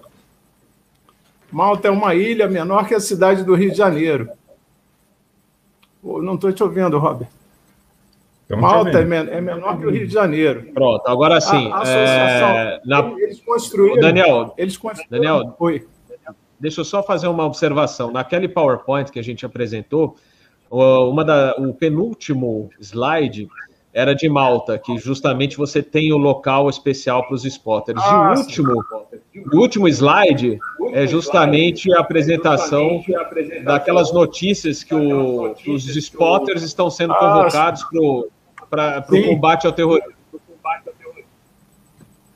Pois é, mas, mas deixa eu só concluir sobre Malta a associação de o grupo de spotters dele é tão forte, é tão unido que eles, eles eram os organizadores do maior show aéreo de Malta, o Malta Air Show, que traz forças aéreas da, da OTAN é, de dois em dois anos, se não me engano, vem, vem aviões de toda a Europa, dos Estados Unidos, organizado pelo grupo de spotters com apoio do aeroporto.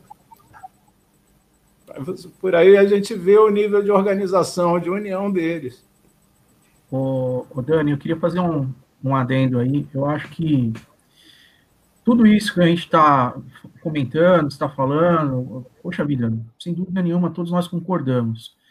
Mas eu acredito que, para efeito, se você for ver um aeroporto de um Galeão, um Rio um Guarulhos, eu não sei qual, não quero citar aeroporto para ser injusto, tá? Mas você pega, você pega os spotters e for, for como nós trabalhávamos, né, naquela época. Hoje, se você for fazer isso, e acontece algum acidente ou um incidente, o spotter mostrou e filmou via um smartphone e rapidamente isso passar para uma mídia sensacionalista, isso pode mostrar, inclusive, até mesmo uma falha de segurança. Não estou falando, tá, que é uhum. que está errado ou que está certo. Por favor, estou sendo imparcial. Mas eu talvez, eu, eu, tenho quase certeza que é isso que eles, que eles não queiram, não querem que aconteça uma, mostrar uma falha de segurança. Por isso que eu acho que, principalmente aqui no Brasil, as coisas, a gente sabe como é que as coisas funcionam, né? Então, eles acabam meio que abolindo isso daí, que é para não acontecer. Tá? Ô, Zaine. Ficou chato, né? Ficou chato, na verdade, os dias de hoje, né? Em relação a isso. Ficou.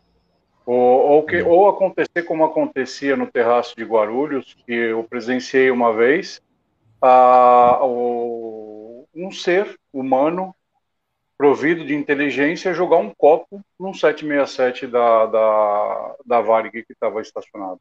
Então. É assim, é, é, é educação, né, é, do nosso país. E isso a, acaba, acaba proibindo, a, acaba tendo essas medidas restritivas com relação a, aos spotters.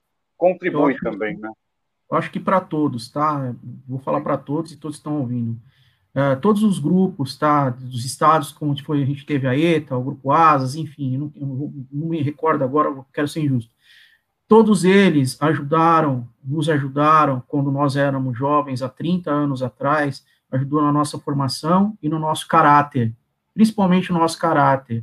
Nós tínhamos contato com pessoas muito boas, profissionais de primeira linha, isso ajudou a gente até hoje, entendeu? Nós não tivemos contato com, com gente de baixo calão ou coisa parecida.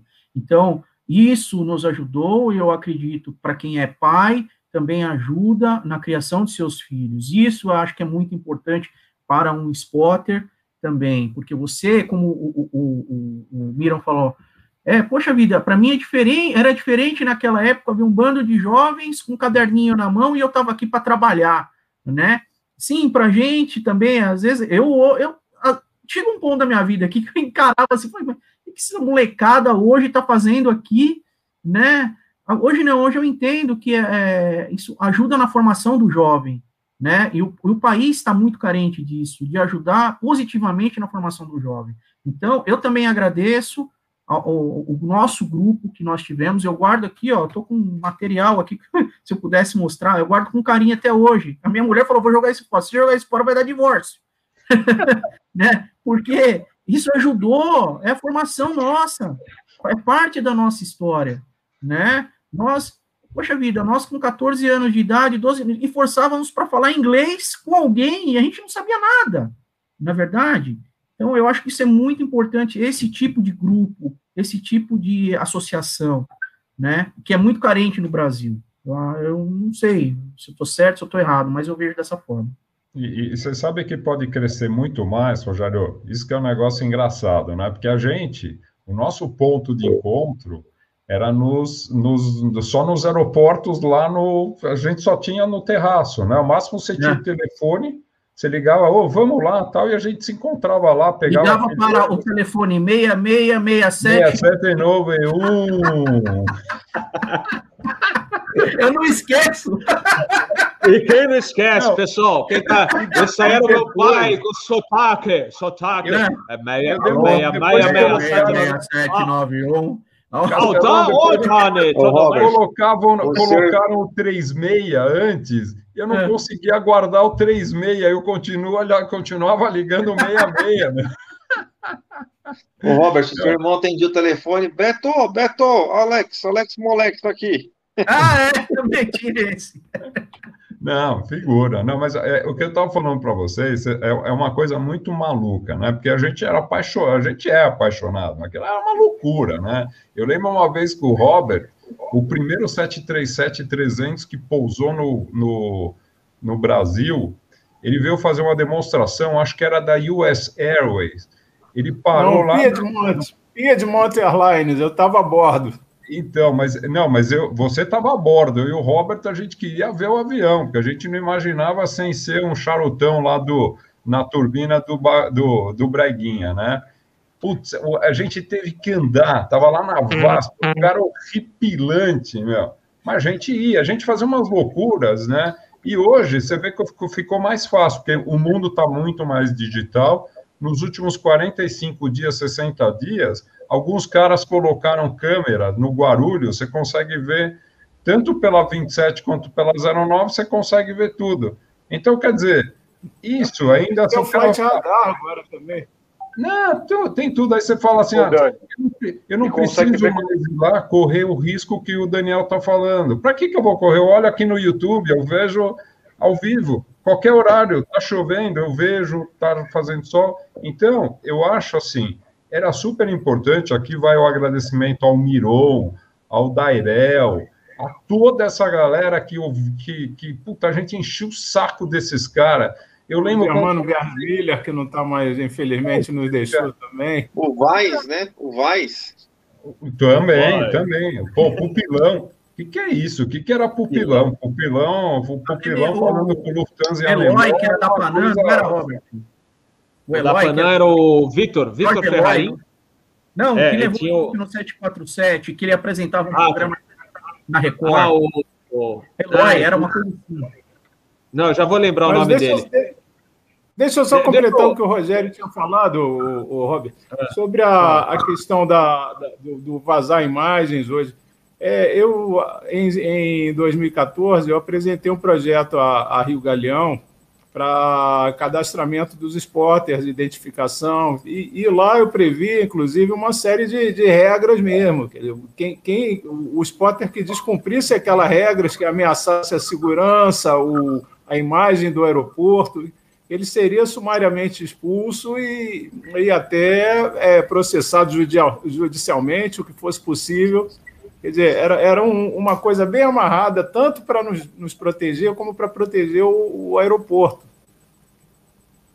Mas não houve mais interesse em, em, em, tentar seguir esse projeto adiante. Inclusive, ele não, não tratava só de spotters, eu também previa a, a implantação de um centro cultural de aviação dentro do aeroporto, onde hoje é o, o Terminal 1, que está abandonado.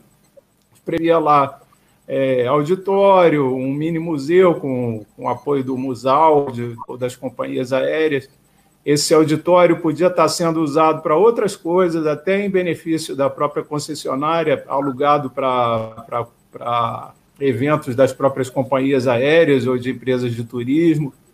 Mas não, faltou essa, essa visão. Quer dizer, eles, eles só, só conseguem ver o, o, o, aeroporto como um terminal de, de embarque e desembarque e shopping center, e pronto.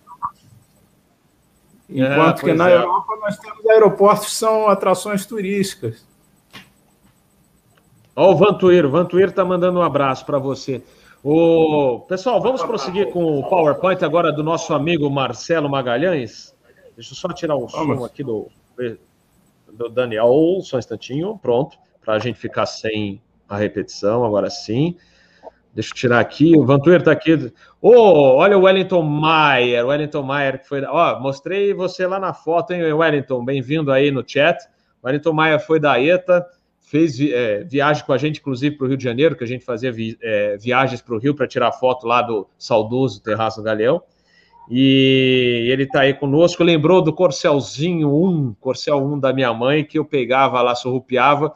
É, na década de 80, ela ainda tinha esse Corcel e a gente ia todo mundo lá para o aeroporto de Guarulhos de Corcel, Corcel branco da, da dona Renata, né? E, então ela, ele lembrou muito bem essa passagem. Tem mais uma outra que depois eu vou, eu vou comentar com vocês também, que faz parte da, da história da. Robert, você, você lembra do MD-11? Com roda de Del Rey. Foi, é verdade, verdade. Tinha o Del Rey também. De Del Rey. É. olha lá, olha, agora eu vou deixar com o Marcelo Magalhães. É. Manda é, ver, então, Marcelo. Robert, a Radar é, Associação Aeronáutica, ela surgiu aqui em Porto Alegre, num grupo de, então, meninos entusiastas aí, entrando na adolescência, é, que se reuniam no terraço do aeroporto do terminal antigo, hoje o TPS-2 do Salgado Filho. É, ela foi fundada, assim, de fato, em 1989, e em 1992 ela foi fundada juridicamente, adquiriu personalidade jurídica, né, sob a forma de associação civil. Uh, é, e mais uma vez o terraço aí presente, né? Quer dizer que nasceu justamente porque havia um terraço e uh, o pessoal se encontrava lá e decidiu trocar informações, enfim, se reunir para fundar a associação, né? Congregar esforços para para partilhar desse, dessa paixão pela, pela aviação.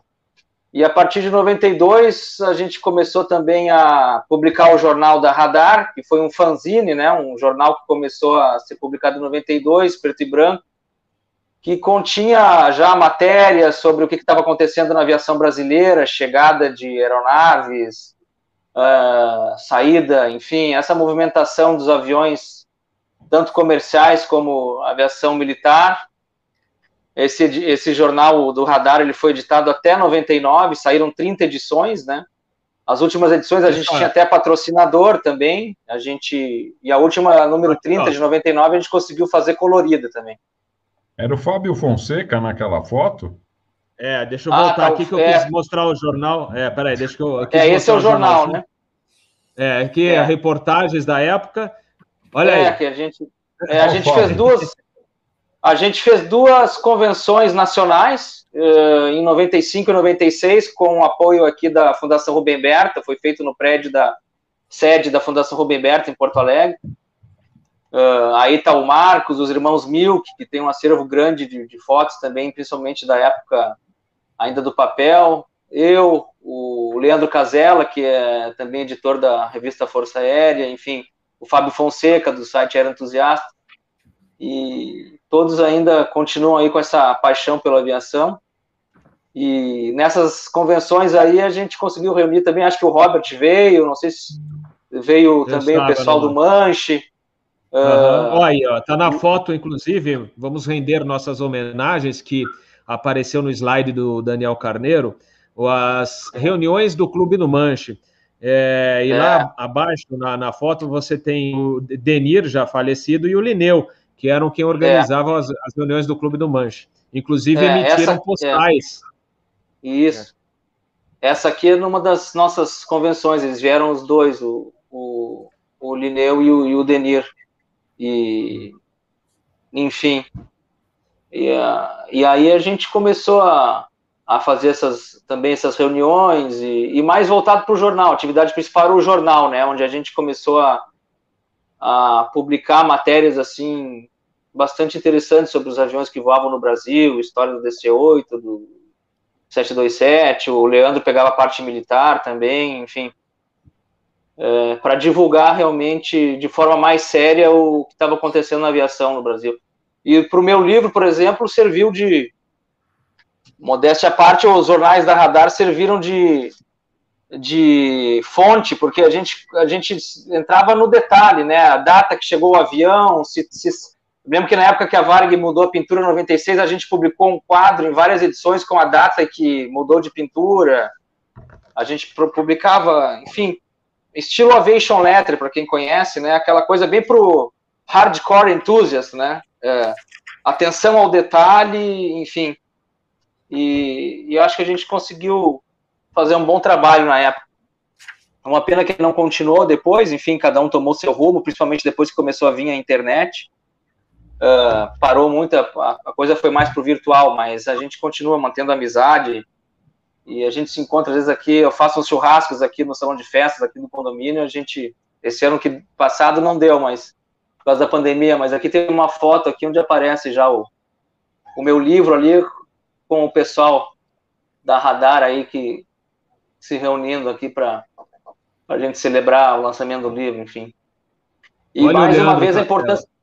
É o Leandro Casella ali, o Hilário, uh, que. Você, você. Assim, eu, o Marcos Alexandre e o Fábio Fonseca. E mais Aliás, uma vez, pessoal, como o pessoal. É, vamos só destacar aqui o portal de notícias do Fábio Fonseca, que é fantástico, o Aero Entusiasta. É, Não esqueçam de visitar. Entusiasta. Um belo site. É. E mais uma, um belo Fala, site, um belo trabalho que ele Marcelo. faz. Não, mais uma vez, como já o pessoal já falou aí, a importância de que, o, novamente, do terraço na época para congregar o pessoal, né?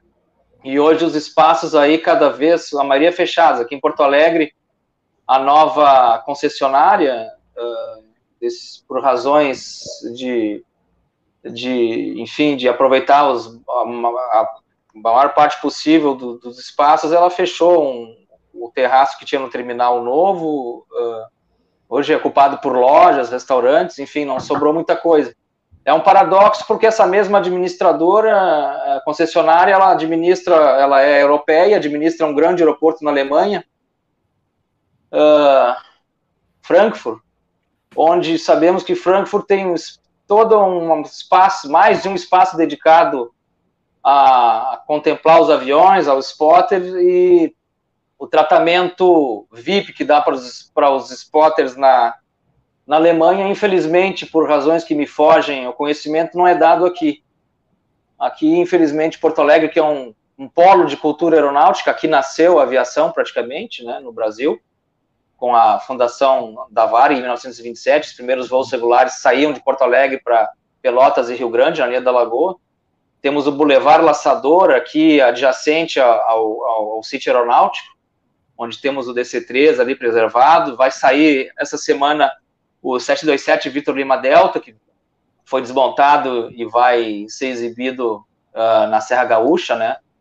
Enfim, e uma, uma pena que, uh, que não temos aqui mais espaços uh, para fotografia, assim, eh, Porto Alegre já foi, embora com tráfego não se compara a Guarulhos e Galeão e outros aeroportos, mas nós tínhamos muito, muitos locais de acesso e hoje em dia praticamente nenhum. A gente tem que se virar para se quiser fazer fotografia tem que se virar. O que é uma, o que é uma pena. E fica um recado aí para a administradora para de repente olhar com, com outros olhos uma atividade que pode ser até lucrativa, porque a maioria do, do pessoal não se importaria de pagar, como já ocorre na Europa, de pagar até um espaço que fosse dedicado a, a ao spotting, né? Uh, enfim. E aí Marcelo, surgiram, né? Falei, Marcelo, como eu falei, o, o esporte ajudava a movimentar também a, a, a parte comercial do aeroporto. O Air Café, quem movimentava o Air Café do, do Galeão éramos nós. Aquilo vivia cheio com a gente é. lá. É, e hoje em dia é um paradoxo porque se popularizou com a internet o spotting, então haveria certamente mais pessoas interessadas em pagar por um acesso, porque os espaços físicos existem, é só uma boa vontade de você reabrir um que outro ou outro espaço, porque o espaço arquitetônico, pelo menos em Porto Alegre, ele existe, ele está é fechado, né? É, é, é exatamente o, o, caso do Santos Dumont aqui. Existe uma vidraça enorme no, no novo terminal, mas está tá, tá interditada. Fizeram o, o Robert, acho que até mostrou um slide de uma, da, uma das fotos que eu fiz o, o que é o terraço do aeroporto é uma, uma janela projetada para frente com duas colunas de, de aço na, na, frente que a gente não consegue ver nada. Exato, é uma é. pena. Ah, qual museu que você foi no que você viu Concorde, Dani? Que museu que você foi na Inglaterra? Putz, agora. Não, não. O, eu não fui no museu ver, porque eu, eu quando eu estava lá com o Mark, o Concorde voava, né? Então é diferente. Mas hoje ele está ah, no tá, museu. Tá. Ele está. Eu, eu, sei que ele está no museu que tem Sim, o Concorde, que tem o Concorde, eu acho que é o museu que eles vão. que tem. Não é o Vulcan que voava até outro dia, mas um Vulcan que eles conseguem ligar o motor. É engraçado, né? Porque para eles o importante não é voar, né? Eles têm que ter, uma vez por ano, eles ligam o motor do avião. E para eles é um acontecimento, todo mundo se une, ele manda fotografia, ele falou, hoje eu estou feliz porque eu acionei o Vulcan, né? Eu falo, poxa, mas não era mais legal se ele voasse? Não, você não sabe o que, que ele... É, é, é o dinheiro, é muito caro.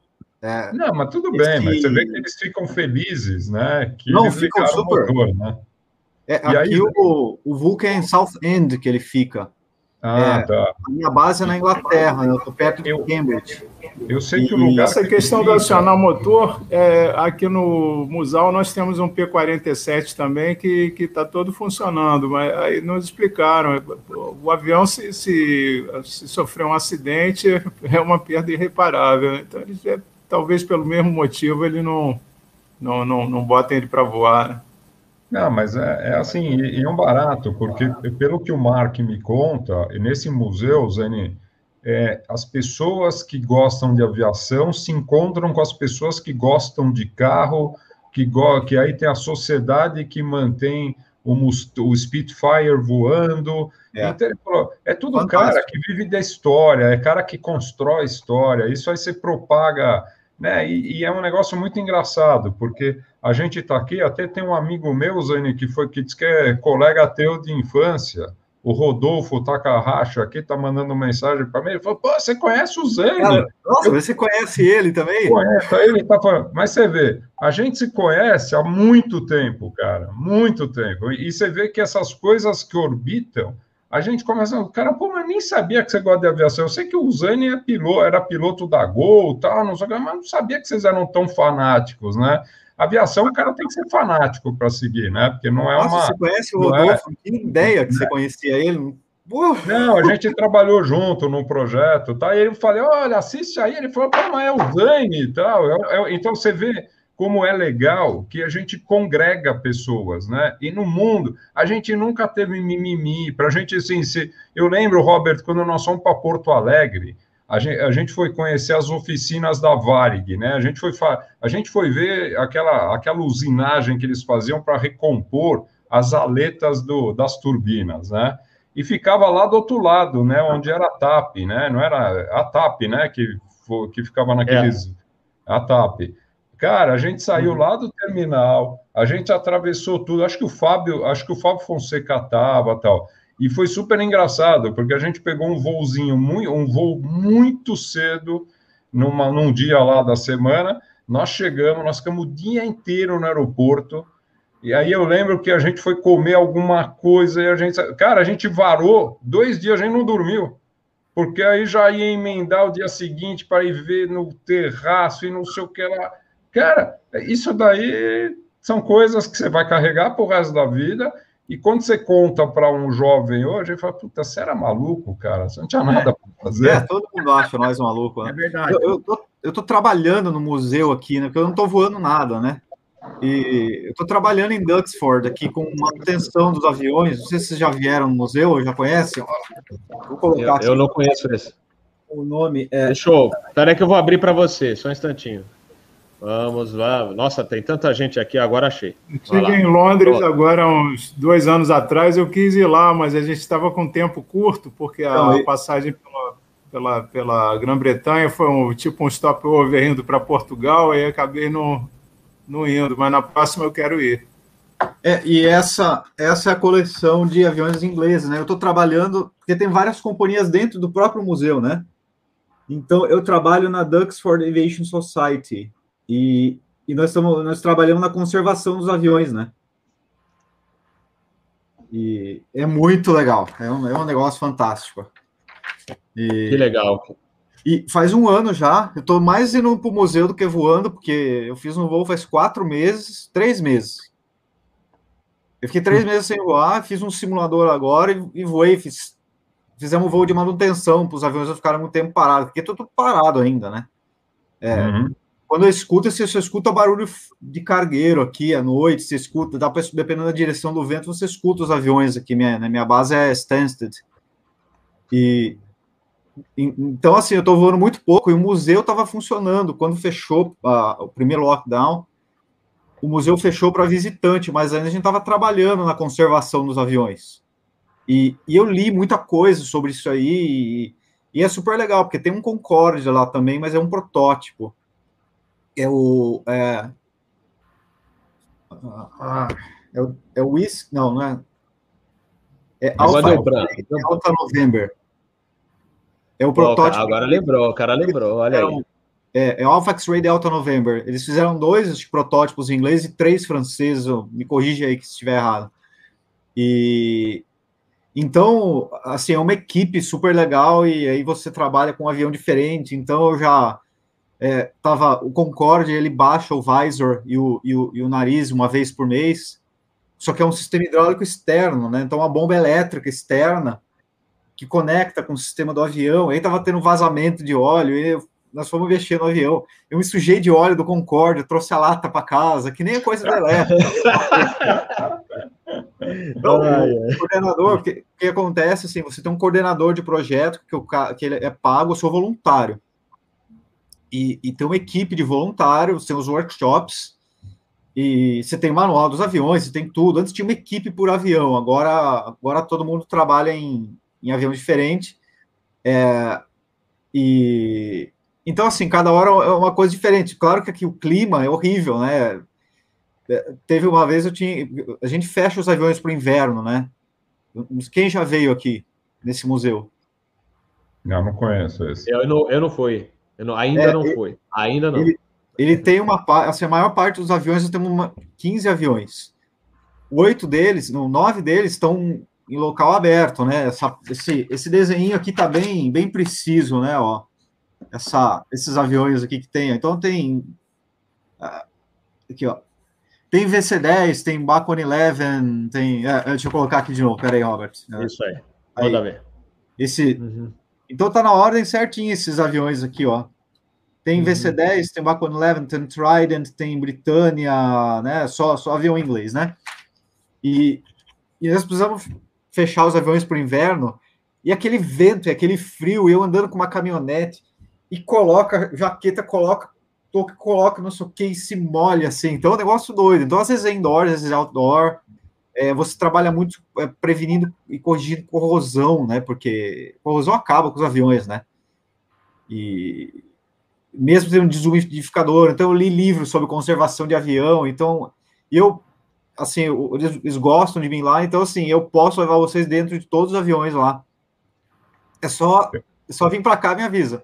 Só passar o Covid, hein? Só passar o Covid e ir para Inglaterra. A gente vai ver a rainha, que a rainha é eterna, não é verdade? Ah, é. E a gente vai visitar o Zane. É, exatamente. não, isso é muito legal. É, assim, ai, ai tem que ficar o dia inteiro, porque é bastante coisa, tá? É, não é só esses aviões, tem, tem Spitfire em condição de voo, o único B-17 em condição de voo tá aqui, em condição de voo na Europa, né? É, tá aqui, tem a dos ano passado, para ter três shows aéreos, cancelaram os três. E, e o museu agora tá parado, então assim, nem para nem para mexer com os aviões tá, tá acontecendo isso, né? E, e de volta, tudo parado mesmo. Na última vez eu fui para a Polônia, que, que deu uma pane num avião aqui, nós fomos lá com 10 abaixo de zero. O frio tá passando aqui, não gosto desse frio, não. Estão perguntando se o Concorde exposto em CDG é mantido. Como é que é? É mantido pela administração do aeroporto. Alguém sabe? CDG é Charles de Gaulle. Charles de Gaulle. É. Não sei, uh... Eu não sei nem se ele vai ficar, ele nem sei nem se ele vai ficar mantido por muito tempo lá. Você viu que aquele terminal, o terminal 1, aquele que é redondo, tal, né? Eles veião de guerra, veião de guerra. Não, é lindo, né? Aquilo ali. Putz, eu não sei se vocês viram no Google Earth. Eles destruíram, eles estão refazendo. E o pior é que acabou a grana, estão falando que vai ficar do jeito que está, que até 2025 não tem dinheiro para mexer. Então, destruíram assim, uma das obras mais bonitas de aeroportos, né? Aquele que o avião ele taxia por dentro, mas aquilo ali é. Aquilo ali, nenhuma loja. Eu fico imaginando, Miron, seus colegas controladores, com aquele aeroporto, do jeito que aquele terminal, um, que o, o, o, cara tem que entrar no lugar certo, o cara não pode errar táxi. Se o cara errar, eu acho que para o aeroporto inteiro até o cara se acertar, né? Eu, eu fui para Luxemburgo, eu tive que fazer uma conexão em, no Charles de Gaulle. Cara, a conexão ela era entre o, entre o voo meu chegando e o voo, o voo saindo para Luxemburgo de uma hora. Eu me perdi dentro do aeroporto. A sorte minha, a sorte minha é que tinha uma, um, um brasileiro que trabalhava lá e conhecia todos os caminhos ali. E ele me levou e eu cheguei a tempo para pegar o voo para Luxemburgo. Quando eu pousei lá, o Concorde estava lá ainda, exposto tal, tudo. E foi quando? 2012, 2013 que eu fui para lá, fazer um curso de radar lá em Luxemburgo, no Eurocontrol. E, e ele estava lá ainda, esse, esse Concorde. Ah, qual, Bom, pessoal, qual o último conselho? Oi, fala. Uh, galera, deixa eu só. Eu vou botar um vídeo aqui. É, agora... do Ah, peraí. Porra, peraí, sacanagem. Peraí, deixa eu ele lá. Toma, ele toma água. Ele toma água. Olha, Olha lá. Olha oh, Concord only. Olha só que Bacana, legal. Hein? Pô. Uau. Show de Agora, bola. Vai, vai explicar para alguém que você guarda uma, uma lata de óleo. Ninguém vai entender. Se eu, largar, se eu deixar aqui na minha casa, vão jogar fora com certeza absoluta, meu. Não é, não, essas coisas. errado aqui, ó. Era para ser por cima aqui, foi aqui ainda. O, o coordenador do falou assim: meu, você vai pegar essa lata? Assim, não, vou ficar com essa lata aqui. Porque produziram muito mais óleo do que o necessário para o avião, então eles têm, é, têm, um, tem uma escotilha, então você entra lá e tá cheio de lata dessa, né? Porque é. Pô, você pode vender como souvenir. Hein? Uma, nova, uma lata dessa no mundo para Você pode vender como souvenir, hein? Vai ter um monte de compra, hein? Nossa, ah, eu é. não tinha pensado nisso aí, viu? Eu vou, vou causar ah, um vazamento. Se alguém quiser um porta-passagem, porta-bilhete do Concorde da França, eu tenho também um sobrando aqui. Nossa, que legal. Pessoal, vou, vou colocar um vídeo aqui. Uh, o, cadê o Rodrigão? Acho que o Rodrigão é que caiu agora. O Rodrigo, o Rodrigo Silveira Lopes é, conhece uh, o amigo que eu vou uh, mostrar o vídeo, o Osni. O Osni foi da, da época da ETA. Deixa eu ver se o Rodrigão voltou aqui, porque acho que ele está tentando conexão. Aqui, pronto. O Rodrigão, vamos colocar o vídeo do Osni. Eu estive com o Osni agora recentemente, porque o Osni é, Vieira Júnior, que era da ETA, ele até falou para mim assim, pô, eu sempre quis sair com o Rodrigo, o Decleva, a turma, minha mãe não deixava. Eu ficava em casa me especializando em plástico modelismo, né? E aí eu fui visitar o Osni esses dias lá, lá em São Paulo, ele fica no Ipiranga, e o Osni ficou tão especialista em plástico modelismo que hoje ele vive disso. Então eu queria mostrar esse vídeo que eu gravei com ele, rapidamente aqui. E depois o Dani vai mostrar, porque ele já está prometendo isso já faz um tempo, que é como vocês pegam o Acres, que é a transmissão, a troca de dados é, que a gente tem na aviação atual. Antigamente a gente ficava em ondas curtas, né, Dani? É, é, escutando os aviões, e agora a gente, você capta as transmissões de Acres, né? Mas deixa eu passar antes o vídeo. Vamos lá. Tá aqui. Tá, tá a tela para vocês aí? Tá, perfeito. Osni, bem-vindo ao canal Asa. E é um prazer encontrá-lo depois de tantos anos. Conta pra gente como é que surgiu essa paixão pelo plástico modelismo. Porra, prazer, viu? De te rever, né? E, enfim, e colocar aqui, né, o, o, nosso, vamos dizer, o nosso caminho, né? Na aviação, você de um jeito e do outro, né? Não tendo é, o meu gosto, né? Minha paixão pela aviação, mas de uma outra forma, não trotando, né? Então, eu comecei naquela época, né? A gente se conheceu na Rita mesmo, mas naquela época eu comecei a ficar, a achar esse, esse hobby mais. levar ele mais a sério, né? Daí eu acabei especializando em algum tipo de pintura, como fazer colagens mais eficientes. E acabei indo atrás de pessoas na época que eram especialistas e mestres né, que eu acompanho até hoje, uns infelizmente se foram. E desde então eu venho, venho além de praticar o hobby, eu venho é, trabalhando e ganhando através desse hobby. Atendendo bastante colegas da aviação, é, colegas seus, né, pilotos, como colecionadores também né, de plástico modelismo.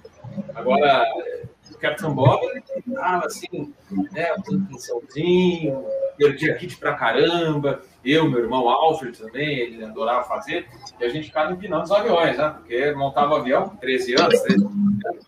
Falei, 737, 727, fazendo voo mental aqui. E aí a gente ficava. Mas aqui nesse caso, olha só, o Osni, ele se especializou do hobby, virou um ganha-pão, é isso? Sim, do hobby virou um ganha-pão. É, já tem mais ou menos oficialmente 14 anos como profissão, né? Independente da minha profissão, eu sou chefe de cozinha formado, né? Já trabalhei muitos anos em restaurante, já tive meu restaurante, já tive food truck, né? Mas é, profissionalmente, ganhando dinheiro, pagando minhas contas, são 14 anos, né? E do hobby eu tenho 30, né? De prática de hobby eu tenho 30 anos, né? Participando de eventos, né? Aí, estragando bastante kit no começo, né? muitos kits no começo também, montava os aviões comerciais principalmente, eu, o Rodrigão, né, que é meu amigo também de infância, e o Decleto também, a gente montava e saía brincando lá pelos cômodos da casa, né? Um com 710, um com 707, outro com DC10. Agora, montar kit não é uma terapia, porque se você tiver, estiver ansioso, ah, não, preciso ir rápido, acabou, né? Não tem jeito. Tem que ter muita paciência e, e, além do mais, é uma maneira de você aprender sobre a história de aviação. Porque se você quiser montar, por exemplo, ah, vou pegar do jeito que tem que ser, a pintura, certo? Tem que estudar, olhar as fotos, ver a história do avião, é isso? Sim, é, é uma pesquisa, né? É, porque ele está envolvido, é, no caso de algum, algum, algum cliente chega para mim e fala, eu quero montar uma coleção de aviação comercial, daí eu vou ter que estudar exatamente o, o avião que ele quer que eu faça, Daí isso envolve você conhecer prefixos, envolve você conhecer a história do avião. Teve, eu tive muitas montagens de aviões comerciais que se envolveram em acidentes, né, que são históricos, né. Na parte militar, é mais a, a, vamos dizer, a parte de detalhes. Por exemplo, eu montei quase todos os F-4 Phantom da, da Força Aérea de Israel, de um, vamos dar um exemplo aqui, de um, de um conflito, do Yom Kippur. Eu tive que pesquisar o avião pelo número dele e até certas é, datas para poder fazer a camuflagem dele correta. No decorrer da história daquele, daquele avião, é, houve manutenções, mudaram traços né, daquela camuflagem, o armamento que ele usou no conflito e depois do conflito, gente ser o mais exato possível no que a gente está retratando e, no meu caso, de entregar para o cliente, para a coleção dele. Né? Então, importante pesquisa, pesquisar, muita pesquisa fotográfica, eu invisto muito na parte de comercial, eu invisto bastante em livros de aviação comercial, um que eu posso citar aqui é o Panda, né, que tem ótimos livros como referência o 747. Frijatos. É, Frijato ainda não comprei, estou esperando ganhar mais um pouquinho para o mês que vem. Fica a dica aí, né? Quando quiser montar um de imitação. Ouviu, Mas, legal. E a pessoa, por exemplo, ah, eu quero entregar um kit para o Osni montar. Ele, a pessoa que compra o kit te entrega e você combina o preço para ele. Sim, o é, funciona dessa forma. Então ela chega com um kit, me entrega e eu só cobro a obra, né, no caso, para executar o que ele me pedia ali. Né. Antigamente eu fazia esse, vamos dizer, esse papel de ir atrás do kit que a pessoa queria que eu montasse, mas é, fica muito complicado pelo volume de trabalho que eu tenho, né, diário e mensal. E daí hoje em dia eu prefiro pegar a pessoa que já está com o kit na mão, ó, tá aqui o meu F14, monta ele para mim, eu quero assim, assim, assado, e eu vou lá e executo. É, o cliente ele já tem uma coleção já pré-estabelecida, ele chega comigo, a gente monta um esquema de cronograma e eu entrego esse kit entre 30 e 45 dias. Primeira participação do Osnei aqui no canal Asa, mostrando a, a oficina dele. Como é que o pessoal vai fazer contato com você? Ah, obrigado, Albert. É um prazer. Nossa, é, assim, isso aqui é uma coisa que eu amo fazer, né? além de gostar da aviação também, né? E, bom, contato. Eu estou no Instagram, que é o Osniveira Júnior, né? Tudo junto, é arroba Osniveira Júnior. E no, face, no Facebook eu ainda estou tô, tô fazendo uma transição, né? Lá tem muita academia minha, né? que é no meu pessoal, mas eu não estou aceitando mais pessoas no Facebook, porque eu quero fazer um Facebook só para isso, só para o plástico modelismo, daí provavelmente o principal é o Instagram. em breve eu vou também é, abrir um canal no YouTube, né, para poder passar dicas, algumas dicas, né, e também executar alguns workshops, né, para membros. Eu pretendo, meu objetivo é esse, para especializar o pessoal, mas sempre é, na área da aviação. O plástico modelismo que eu faço é especializado na área da aviação. Isso aí, galera. Acho que vocês conseguiram assistir aí, né? Uh, deixa eu aqui remover. Espetacular o Instagram dele, hein? É para passar nervoso, hein? Dá vontade, de, é. dá vontade de comprar tudo. É verdade, é verdade. O pessoal, antes da gente finalizar, que a gente não, não parece, mas o tempo voa, né? Quando a gente está batendo papo entre amigos, é, é, lembrando dos velhos tempos, eu queria que o Dani dividisse a tela com a gente para mostrar como é que ele captura o Wakers. Mostra a tua tela aí. Espera aí, Beto, eu tô, tô dando share aqui. Né, que tem que falar quem, quem, quem sabe faz ao vivo, né? É isso aí. Eu sigo alguns modelistas da Ucrânia, da Rússia no Instagram, um japonês, acho que uns dois japoneses. Meu Deus do céu, é coisa de maluco o que, que eles fazem com kit. É assustador, é assustador. Só falta usar microscópio, né? É uma coisa. Nossa, tem um japonês que eu falo, meu, esse cara não é desse planeta para montar kit, não, bicho. eu, não sigo, eu não sigo ninguém para não ficar com raiva, cara, porque olha, vou te contar. se eu, se eu se eu ver, eu, eu fui numa loja em, em, em Amsterdã, que é perto do aeroporto ali. Eu entrei, eu tive que dar o meu cartão de crédito pro meu filho. Falei, segura aí, que senão eu vou gastar tudo aqui. Não, não, não, a gente vai voltar para casa. Ah, Segura porque eu já tenho a caixa aqui, né, ó. Aqui é só carro, coleção de Volkswagen, enfim. É, não adianta, não tem espaço, cara. Não tem espaço. Não é tem. a Aviation Mega Store, essa de Amsterdã aí. Isso aqui é Fórmula tem, 1. Robert. Ô, Robert. Esse mesmo, é esse loja mesmo. Vai lá, é vai loja mesmo. É fantástico. Tem um balãozinho de porta. Isso. É, é, um, balão na frente dirigível, ah. sei lá. Fantástico. Isso. Amazing, já fui lá. Antes, antes eu estou do... com problema de espaço também. Estou me desfazendo da minha, de uma parte da minha coleção que eu, eu não tenho mais onde, onde guardar ah. tanta caixa de miniatura diecast. A gente não é igual o Faustão. Já tava, tinha passado de mil já. Passou de mil a coleção. Aí a coisa né? começou a ficar feia. Minha, minha mulher começou a reclamar que não tem espaço para não tem espaço para guardar as coisas dela e tudo. Aí, aí tô tendo é, aqui que... também é a mesma coisa, negócio de espaço. Fica ruim, fica ruim. As coisas estão no Brasil, tem muita coisa minha no Brasil também, mas é. é. E aí, Dani, conseguiu? Ah, então, deu um problema no Chrome aqui. Sabe quando ele está pensando, não está respondendo?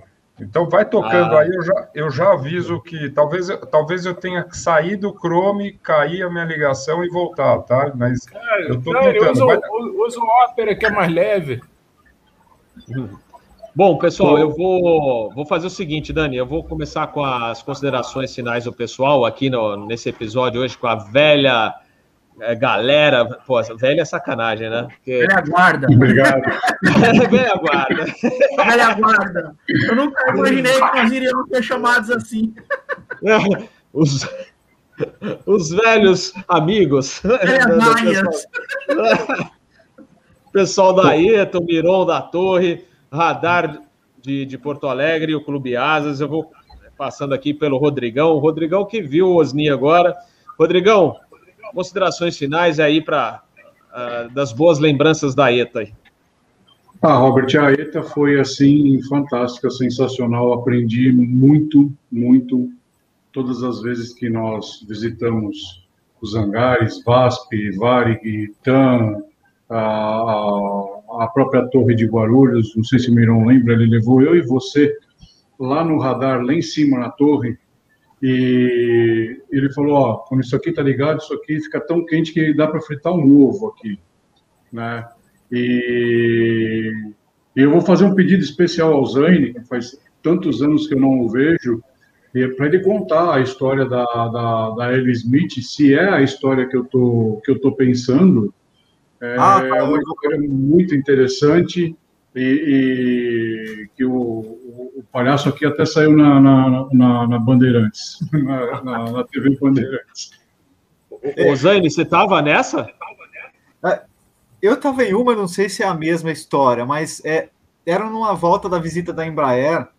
Eu estava no seu não, carro. Não, não, ah, não, não, era então essa, não, não, não, não é. é. Essa aí foi o seguinte: a, a gente tava, tinha chamado o pessoal da TV Bandeirantes para gravar uma reportagem, porque já tinham fechado o terraço do aeroporto de Guarulhos. E a gente ia fazer justamente uma manifestação, abaixo assinado, para reabrir o terraço. E antes ah, da gente. Eu lembro disso aí, eu lembro. É, antes da gente seguir para o terraço, a gente parou na rodovia L. Smith e ficou né, com a turma com radinho transformado, alguns com radinhos já é, comprados no exterior, da, da Radio Check, é, para escutar a, a, transmissão, e a maior, maior parte lá era a criançada, né? Robert, aí... inclusive era ponto de encontro com, com o pessoal da, da, Rádio, da, da TV Bandeirantes. Isso, isso. Eles nos encontrariam lá e aí a gente seguiria para o aeroporto para eles gravarem essa reportagem. O que, que aconteceu? Alguém da segurança do aeroporto achou que a turma era um, era um bando de, de terroristas, entre aspas. Né? Terrorista. Né? É, porque tinha gente. Né? Criança um com 10 anos. tinha criança de 10 anos lá no meio da turma. E aí, eis que foi toda a segurança do aeroporto acionada, até a Polícia Federal chegou, gente. E fomos escoltados para o terminal. É, e fomos indiciados. Né? indiciados porque estávamos colocando em risco as operações. Olha, não, pior foi, né, garoto lá de 10 anos no meio, assim, o que está acontecendo? Acho que era o Cosato, não me lembro que idade que o Cosato tinha, eu falei, o que está acontecendo? Né? E aí foi todo mundo para lá, e, eu, e o pior, precisei responder o processo, no fim foi arquivado, porque finalmente chegou na mão de um juiz e falou, peraí, que porra é essa? Desculpa o termo aqui. Pô, que merda é essa aqui? Cara, vocês estão processando. Eu não acredito que vocês, a turma, pegou essa galera aqui de criança, né, para e levou em cana, né, em cana entre aspas, a gente não chegou a ser preso, mas foi, abriram processo contra a associação. Falou assim, é, só porque estava na, na cabeceira do aeroporto, olhando o avião, escutando radinho. Aliás, assim, ai, pelo amor de Deus, está arquivado o processo, encerrou o assunto. Mas foi isso, mas foi essa, os, os, os rádios foram apreendidos. É, foram apreendidos e nunca mais, nevermore. Roberto, é isso que consigo... o Wellington Maier estava aqui no chat falando desse caso aí também. Fala, Dani. Consegui conectar tudo aí, se quiser eu posso já mostrar. Manda brasa, manda brasa. Então, espero que não dê o mesmo problema, tá? Vamos lá, vamos lá. Vamos lá, vamos lá, gente. Vou fazer aqui. Por enquanto, opa, apareceu alguma coisa aqui, vamos lá. Apareceu um monte de rádio velho? Apareceu. Apareceu. Apareceu. Bom, só para vocês saberem, tá? Esse é um rádio que eu tenho uma, eu tenho uma espécie desse aqui em casa, é um rádio de 1947, tá? Era um rádio que eu usava para escutar HF. E o HF é um barato, né? Porque você escuta turma espalhada pelo mundo inteiro, só que você dependia da propagação. Então, você depender de propagação, você também depende das interferências, né? Quando a telefonia móvel chegou no Brasil, é, esse rádio praticamente foi aposentado. Eu não tenho coragem de me livrar dele porque está funcionando, né? Então, quer dizer, é uma, é uma paixão que eu tenho, mas ele está lá largado, porque você não ouve mais nada de tanto que a, a, o celular atrapalha ele, tá? O Dani, o Dani é valvulado? É valvulado, tá? E é um barato, porque eu comprei, eu comprei ele lá por 1982, e eu, além de eu ter, eu tenho o manual dele, original, né? Então, assim, os colecionadores que me procuram falam, meu, eu pago o que você quiser por esse rádio. Eu falo, não, deixa aí. Eu quero que a minha esposa fale, mas você não ouve, se livra desse negócio, né? Porque é pesadão tal. Bom, e é um barato, porque ele é valvulado, e as válvulas dele você só consegue comprar na Polônia. É um negócio maluco, né? É, e eu tenho uma carta, esse rádio, ele passou por uma revisão na Varig, em 1974. Então, tem uma declaração da Varig que ela faz a manutenção, que as peças são originais. Quer dizer, é, tem, é história, né? Eu já brinquei, né? O dia, tomara que a gente tenha um museu de aviação para eu poder deixar. É, o dia que eu daqui for para outra, eu, eu queria deixar para alguém, né? Então, o museu faria sentido, tá? Então, aí não dá mais para ouvir rádio? Não, dá para ouvir sim. A gente hoje você consegue através desse site, tá? Que eu queria compartilhar com vocês. Ó, eu não sei, tá, tá dando para ver se o link, Robert? O rx.linkfanel.net, tá? Então vai ficar gravado aí, vocês olham. Então, nesse site aqui, vocês conseguem é, acessar todas essas estações, tá? Que estão espalhadas pelo mundo. Então, por exemplo, agora eu peguei a cidade de Emerald, lá na. Ó, tô vindo aqui, lá, eu tô lá perto do Zane, aí, ó, Zane, tô pegando perto de vocês, aí a é, Santa Maria, né? Ah, Vamos, legal. Quando você voa ali para. Ó, tá dando para ouvir, não? É, tá, tá bem baixo, mas tá dando, deixa eu aumentar aqui. É Santa Maria. Ah, consegui. Nossa, que espetáculo. Então, então quando você decola lá de. Quando você sai aí de Stansted, e você vai lá para Faro, vai para Portugal, você vai por uma parte que é oceânica, né? E você fala com HF, eu escuto aqui. Então, são os voos mais legais, são os da Ryanair, porque ele, como não usa o CPDLC, para quem não conhece, é o sistema de, em que você não fala mais, né? Agora é tudo por dados, né? Ó, tá, ó. Ibéria ah, 6750. Ah, passa esse link para eu, eu, escutar. Legal. É, a propagação não está. Olha o seu call. Ele testou o seu call aqui, ó. Tá vendo esse sinal?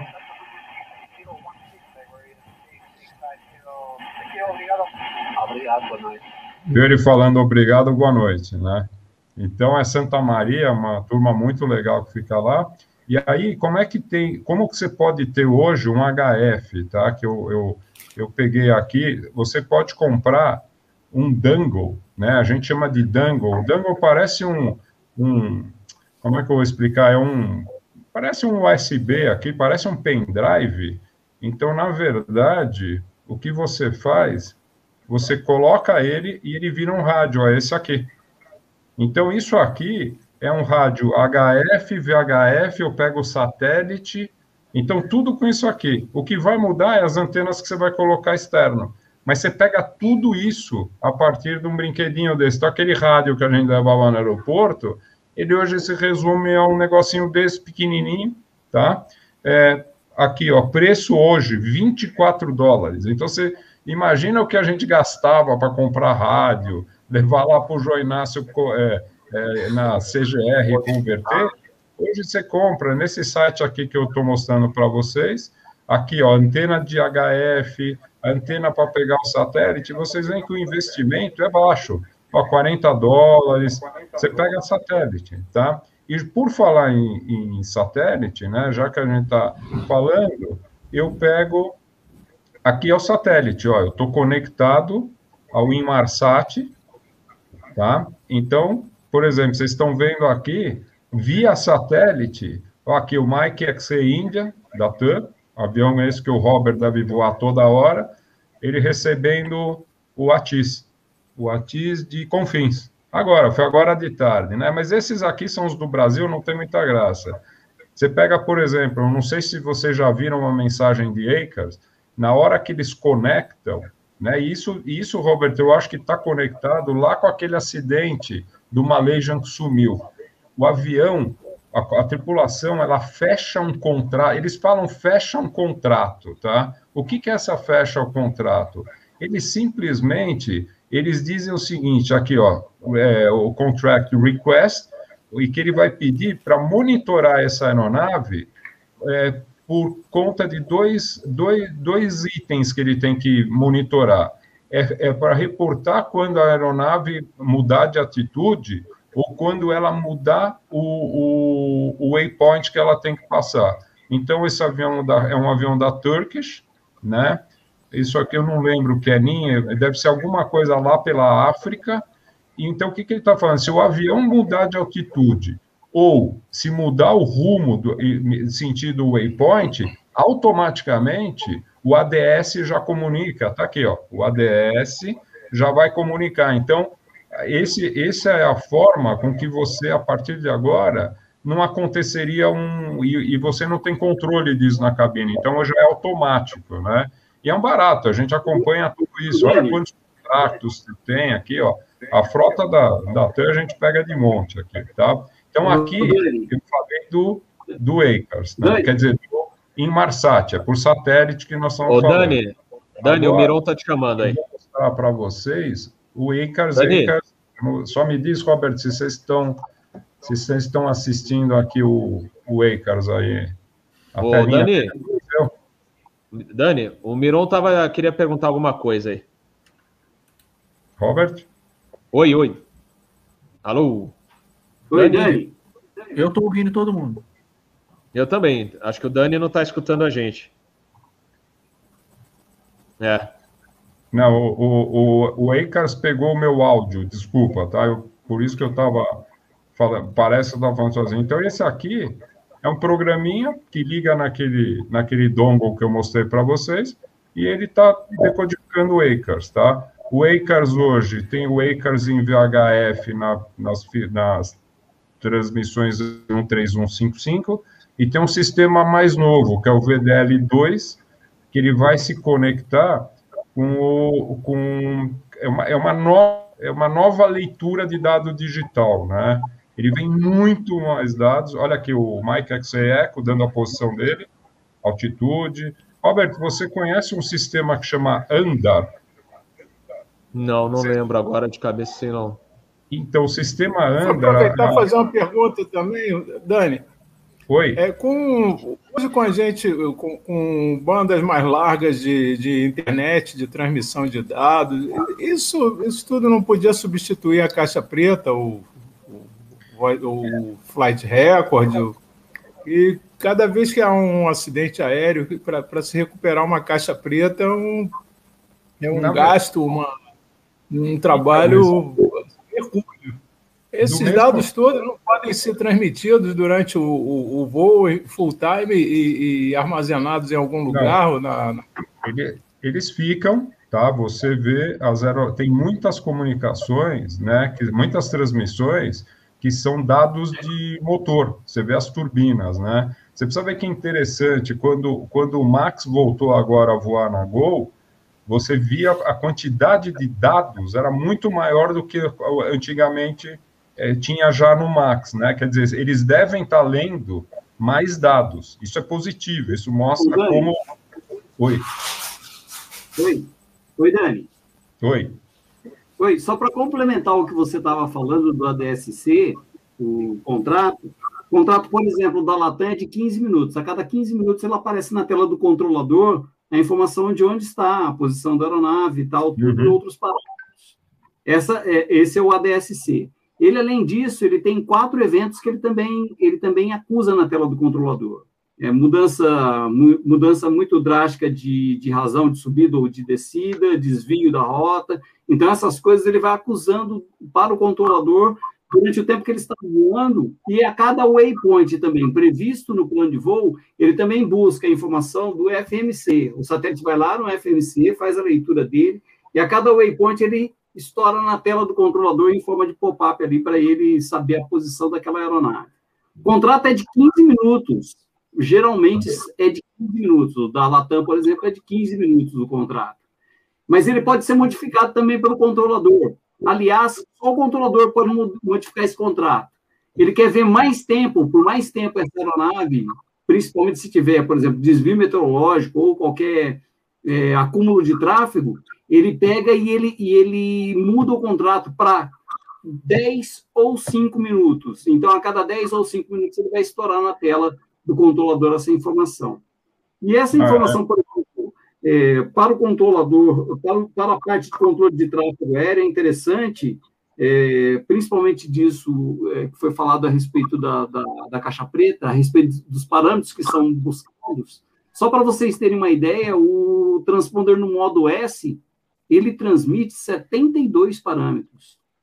72 parâmetros para a parte de controle de tráfego aéreo. Então, é assim, é uma informação bastante é, forte, né, que, que, que a parte de controle de tráfego aéreo e o que tem hoje em dia de facilidade, né, ADSC, ADSB, é, transponder do modo serra, todo, tudo isso daí só, só facilidade, né? Não, e, e é, é super legal, Miro, porque, por exemplo, o que você falou, né? O VDL está trazendo mais dados do que o Acres tradicional, né? E é um bar, olha aqui essa, essa mensagem que eu estou mostrando para vocês, é o Acres tradicional dizendo que na área de São Paulo tem o VDL2, ó, ele diz aqui a frequência, então. É, um bar, é, é aqui, ó, tá vendo? 136975.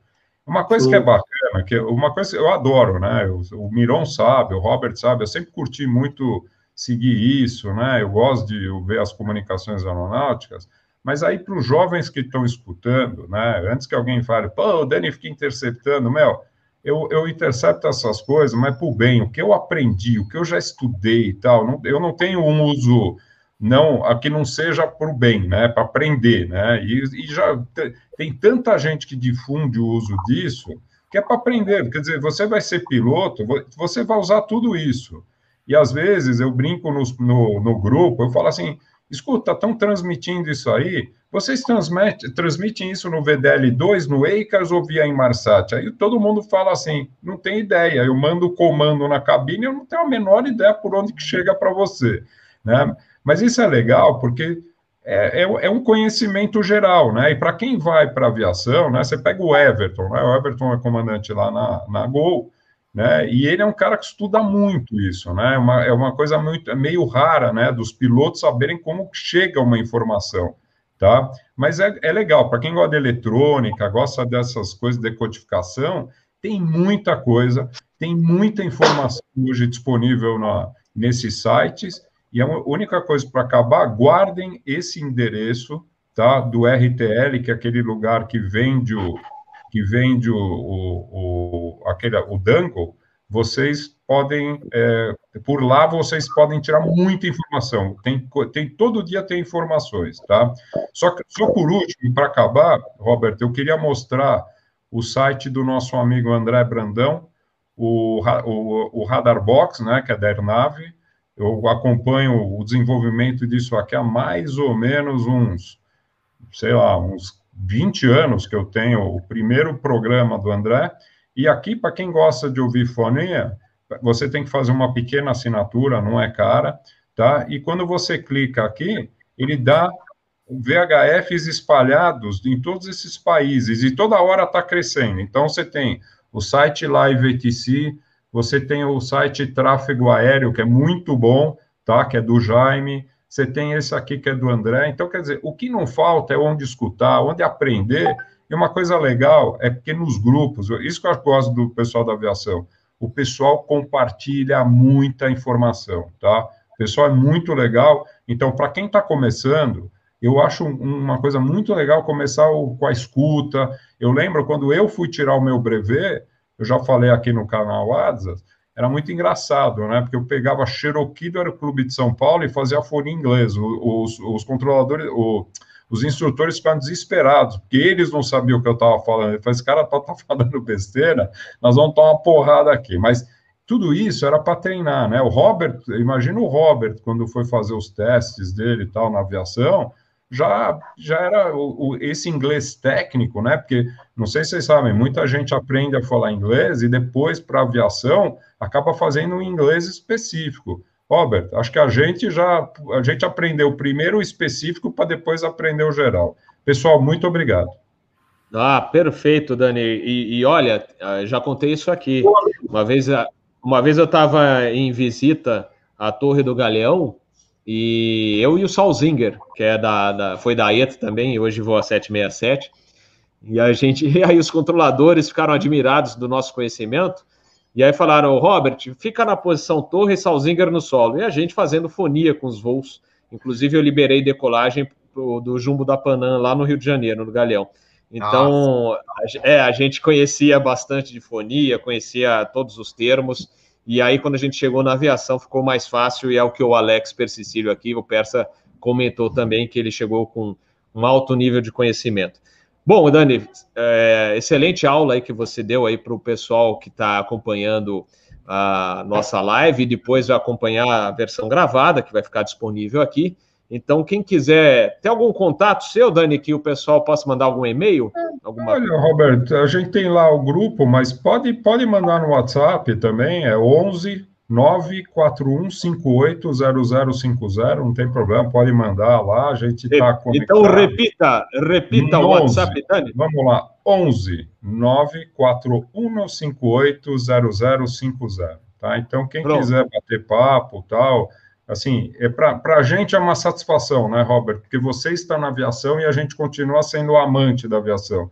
E acho que isso aí a gente vai carregar por, por muito tempo, né? Para a gente é uma honra. Toda a turma que a gente fala, a gente tem o grupo, tal, não sei o quê, é um barato, né? Eu, eu vou dizer uma coisa engraçadíssima que aconteceu essa semana. Eu tenho aqui o meu simulador hard aqui em casa, né? E aí quem quebrou, quebrou o, o rudder da, da SciTech, eu precisava mandar arrumar, né? E os caras têm um problema de manutenção em São Paulo. Eu achei um comandante de Airbus A300 e de breguinha da VASP que faz manutenção desse negócio. Cara, você imagina qual foi a maior satisfação? Eu arrumar o pedal ou bate-papo que eu tive com o cara? Eu falando, cara, eu era apaixonado por aquele o A300 pousando em Congonhas. Só quem viu aquilo sabe o que eu estou falando. Então, se eu falo aqui para um cara que é novo, o cara, olha lá, olha lá, olha, olha aqui, olha que maravilhoso. Vamos, calma, calma. Maravilhoso, ó, é isso. Então, Castelão, Nossa, só, só quem viu só quem viu, sabe aquelas coisas? Só quem viu sabe o que eu estou falando. Quem não viu, fala, mas o que, que esse cara está falando? O que, que tem de mais um Airbus 300 pousar em Congonhas? Cara, era maravilhoso. Era maravilhoso. Lindo demais, lindo demais. Pô, e da Cruzeiro, da Cruzeiro é lindo, gente. Que é aí? Sem comentários, sem comentários.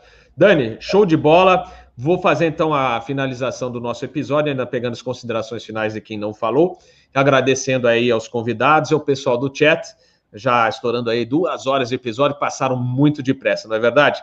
Marcelo Magalhães, considerações finais, o nosso muito obrigado aqui do canal Asa. Opa, estamos sem som, som, som, teste, som. Agora, agora 5 por 5. Uh, mandar um abraço para todos os integrantes aí da live, uh, agradecer o convite que você fez, eu representando a Radar aqui e dizer da importância sempre de congregar os entusiastas, né? Eu acho que quanto mais união, melhor. Procurar o nosso espaço aí e promover a aviação, que é, é uma coisa muito bacana, muito, muito proveitosa, que para vários, não foi o meu caso, mas para vários foi também um meio de sustento depois, né? Virou profissão, alguns foram pilotos, foram trabalhar em solo, enfim. E dizer enfim, que é sempre importante a gente divulgar a aviação e o seu canal acho que faz isso muito bem. É, um abraço para todos aí, boa noite. Boa noite, obrigado. Zanil Gazioli Zani. Bom, foi legal pra caramba, viu? O que falta é, é tempo, né? Tanto assunto, é tanta coisa para contar que tinha que ter umas 10, 12 horas, assim, cada um. É, é muita coisa, né? Não, não dá tempo de falar. E é fantástico. Eu nunca imaginava que ia encontrar o pessoal de novo depois de tanto tempo.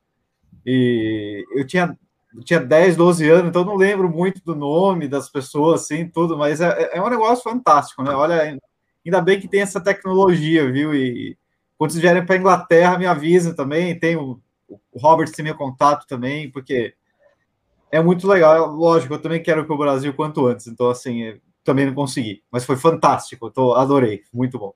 Show de bola, show de bola. Se Deus quiser, a gente vai passar essa fase e vamos fazer muitas reuniões ao redor do, não só do Brasil, ao redor do mundo. É isso aí. Miron, meu caro Miron. Doutor, obrigado, doutor, obrigado. ai, ai.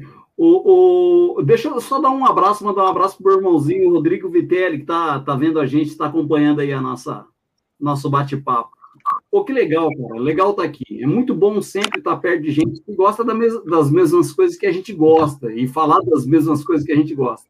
Principalmente lembrar algumas coisas do passado. É sempre bom reviver, né, cara? Sempre bom reviver. E com figuras como vocês, para mim, poxa, passou, passou essas duas horas que eu nem vi. Muito obrigado aí, muito obrigado, Robert, pelo convite, mais uma vez, de participar aqui do, do, do seu canal, que é sensacional, cara, famosíssimo, todo mundo curte muito seu canal, e, pô, obrigado, obrigado mais uma vez. Um beijo para todo mundo aí, obrigado, meus amigos, obrigado. Valeu, Miron. Dani.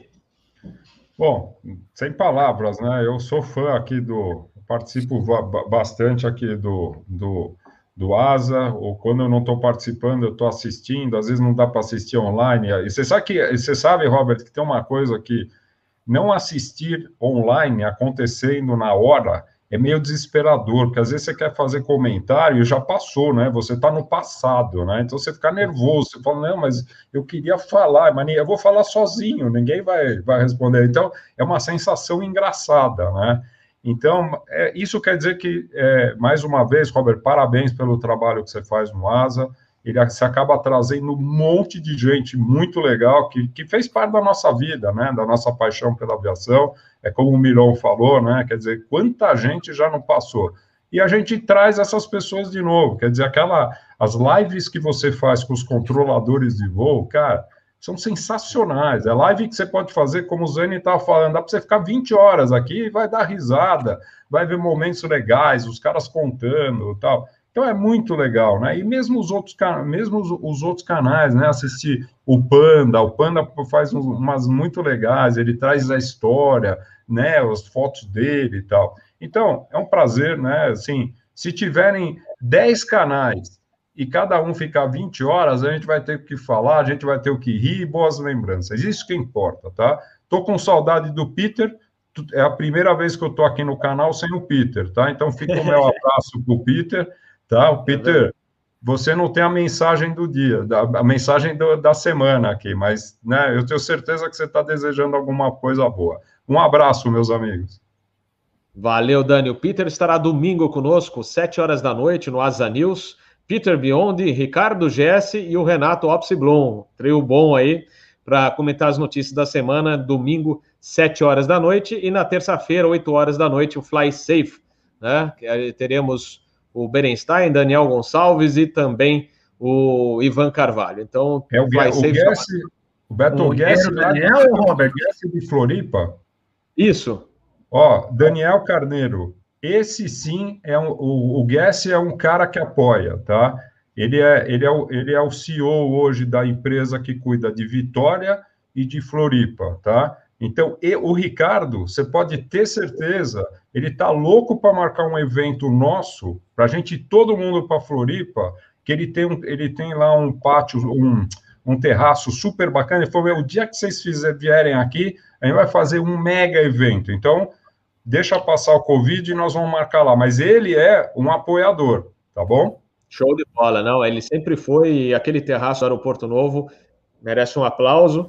E também lembrar, eu estive de férias em Maceió, ainda mesmo ah, com vidro, ah, passo muito bem. É isso aí. Que, que, ah, que, que, que não, não, eu estou conversando com o Zane aqui, eu estou ah. conversando com o Zane, eu, eu fiquei curioso com essa caneca dele aí. Não, não é nada, não. Coisa. Ai, não, ai. uma coisa. Não é nada, não. É, então tá. Rodrigão. Valeu. Considerações finais. Robert. Ah, da caneca, da caneca. Tinha, Gost... eu entendi. Você não sabe, eu entendi. Eu queria ver a careca do Zane. Aí eu falei, porra, não, que não, careca? Não, não, mais cabeludo que é. Nós, conseguimos manter, né? Não tem nada, né? Só se for o Luiz Zane. Luiz Zane aqui, ó, né? ó, eu sou a 09 da esquerda, o Miron é a da direita. É. o Rodrigo a central, se tivesse. Taxiway. É mais gordo, né? Taxiway, taxiway alto. Manda brasa, Isso. Rodrigão. Ah, Robert, eu gostaria de agradecer ao convite, a agradecer a todos esse reencontro é, o Zaine que eu não via há muitos anos, Miron, enfim, o Dani a gente sempre vê aí no canal. E gostaria de mostrar uma recordação que ficou da ETA, que, que poucas pessoas têm, e eu guardo com um carinho enorme. Quer dizer, não é especificamente da ETA, mas é, é uma recordação que a ETA proporcionou, que é. Deixa eu ver se eu. Aqui. Eu Essa tenho... medalha aqui. O último voo do, do Electra. Do Electra exatamente. Foi no último voo do Electra. Vou tirar a mão aqui. Espetacular. Eu, é... tenho, eu tenho também, Rodrigão, meu. Tá aqui guardado. É, então, são, são, são poucas pessoas que têm, mas, assim, é uma recordação, assim, fantástica. E, claro, o aprendizado e a amizade que a gente faz na aviação é, é, é impagável, é imensurável. Né? Muito obrigado, Robert, e boa noite a todos. Obrigado. Nós que agradecemos. É bem legal você mostrar essa, essa medalha, essa recordação desse voo que foi simplesmente fantástico, o último voo do Eletra. O lote na, na no, no, avião da frente, o Golden Stein no, no nosso avião. Foi o Sim. último pouso mesmo antes de ir depois para o museu, etc. Foi o Vitor Juliette Oscar e o lote estava no Juliette November. Vamos lá, meu querido Castelão. Pessoal, agradecer a todos. É, eu fiquei muito contente quando o Alex me falou. Eu já estava, eu ia acompanhar a live hoje, e o Alex é, me falou, enfim, não, vamos lá, tal. Falei, beleza, vamos embora. Né? E até peguei, comecei a vasculhar o, os arquivos aqui para pegar jornalzinho, para pegar o timetable daquela viagem, da visita do Jumbo da Panam. Inclusive, Peraí, olha, deixa eu colocar. Pronto. A data. Era de abril de 88, quando a gente foi no Clipper Bacon Light, lá no. Ah, né? Então, agradecer a todos e deixar uma mensagem que eu acho que é muito importante, principalmente para o jovem de hoje, é, o, o, ambiente, você montar, você participar de uma associação como nós tivemos no passado, eu repito, ela ajudou a formação do nosso caráter, ajudou a formação intelectual nossa, é, nós aprendemos a respeitar pessoas, porque o convívio, nós tínhamos convívio de pessoas é, muito importantes para a época também. Né? Então, imagina um bando de jovens de 14, 12 anos, 10 anos de idade, pegando ônibus, mãe levando no metrô para pegar ônibus, aquela coisa, aquela confiança que hoje é meio que impensável, né, você fazer uma coisa. E isso ajudou a gente muito, tá? Profissionalmente, intelectualmente, né? Aprendemos a, dentro do ambiente de trabalho a respeitar os chefes, sim, claro, porque nós estávamos como convidados naquela época, né? Então, mais ou menos ali a gente já foi aprendendo como é que é o ambiente de aviação, como é que são as coisinhas, né?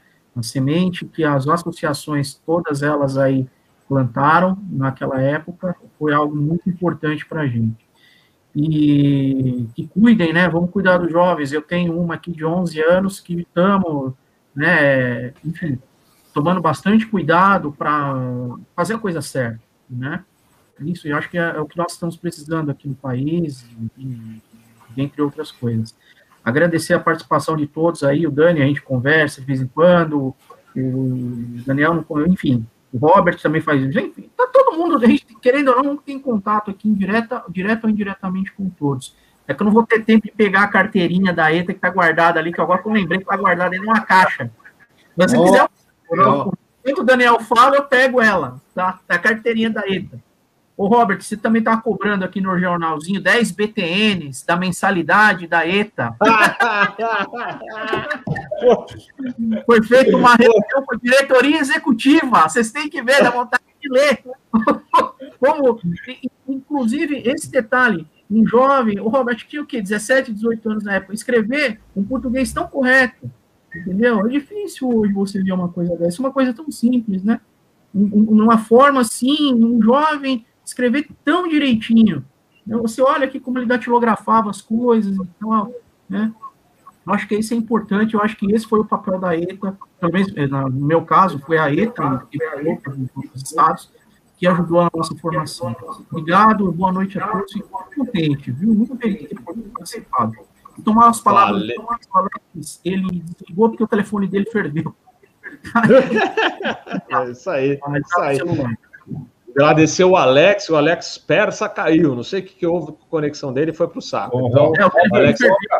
Cobra ele me falou que é Vou, é, acho que ele deixou de pagar as 10 BTNs é, lá e. Cobra do Castelão. Castelão tem que pagar as 10 BTNs. E aqui, cara, pô, é que não vai dar tempo.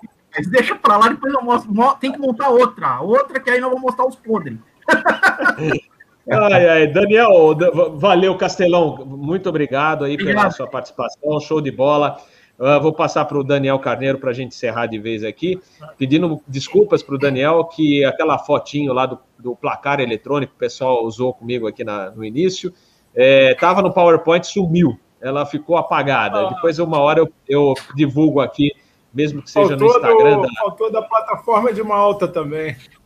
É, não, a gente passou. É que você estava tão ah, entretido ah, falando coisas que nós passamos lá, assim.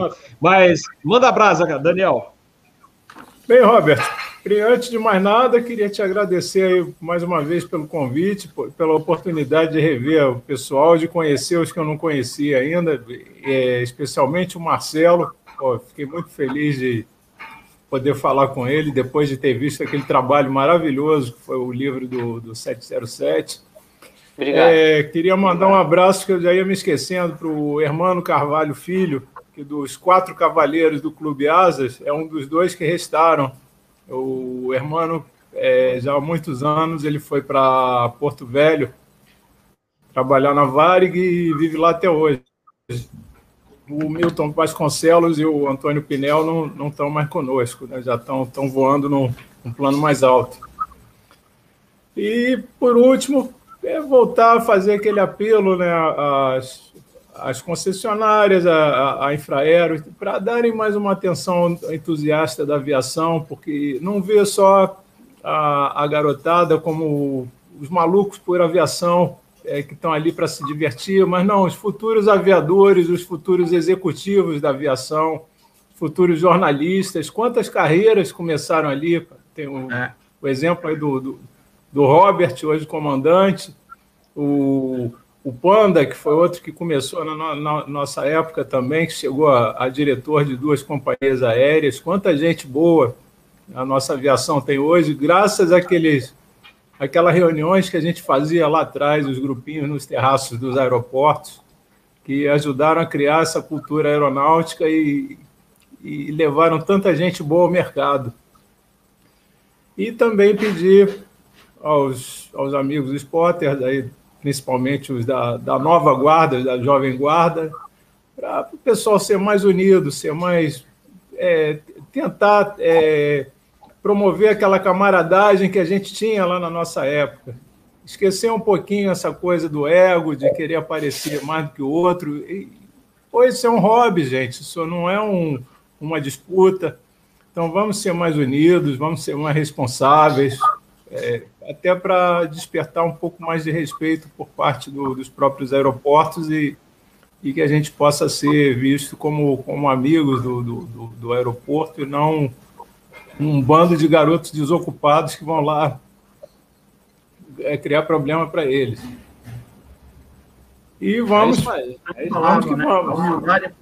Vamos que vamos. Um forte vamos abraço vamos. a todos e vamos, vamos voltar a conversar mais vezes aí, se Deus quiser. E, e, e, assim que passar esse pandemônio, vamos começar a marcar uns encontrinhos mesmo, como o Robert falou, aí da, da turma toda aqui no é, São Paulo, Rio, Floripa. É, depois que eu estiver em Portugal também de vez, quem quiser ir lá, a gente aí tenta, é, de preferência, numa, numa época de, de portões abertos lá da base aérea número 5, que é perto da, da nossa casa lá pessoal poder ver os F-16 de perto em ação. Ah, então, então, já estão convidados. Se Deus quiser, daqui a três, três anos no máximo, eu devo estar indo para lá. Show de bola, show, show de bola. bola. Então, vamos marcar sim. marcar sim. Opa, olha, Opa, olha, o, olha o eco. vamos cortar aqui. Pronto.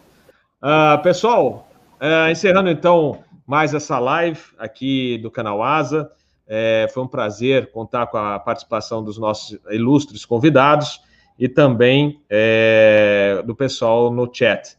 É, agora deu uma travada aqui, que eu não sei se eu estou no ar, mas se estiver ainda no ar, agora está voltando, está voltando. É, agradecer também, olha, outro velho integrante, foi do conselho da associação, está acompanhando aqui, mandou um abraço, o Dair Branco, grande plastimodelista, que também é amigo do Osni. Então, Odair, grande abraço para você e a todos os outros membros da associação que estejam, eh, já estão nos acompanhando faz algum tempo. Muito obrigado. Lembrando, então, domingo estarei de volta aqui com Asa News, às 7 horas da noite, e na semana que vem, Fly Safe, 8 horas da noite. Valeu, galera! Boa noite a todos, bom final de semana! Show!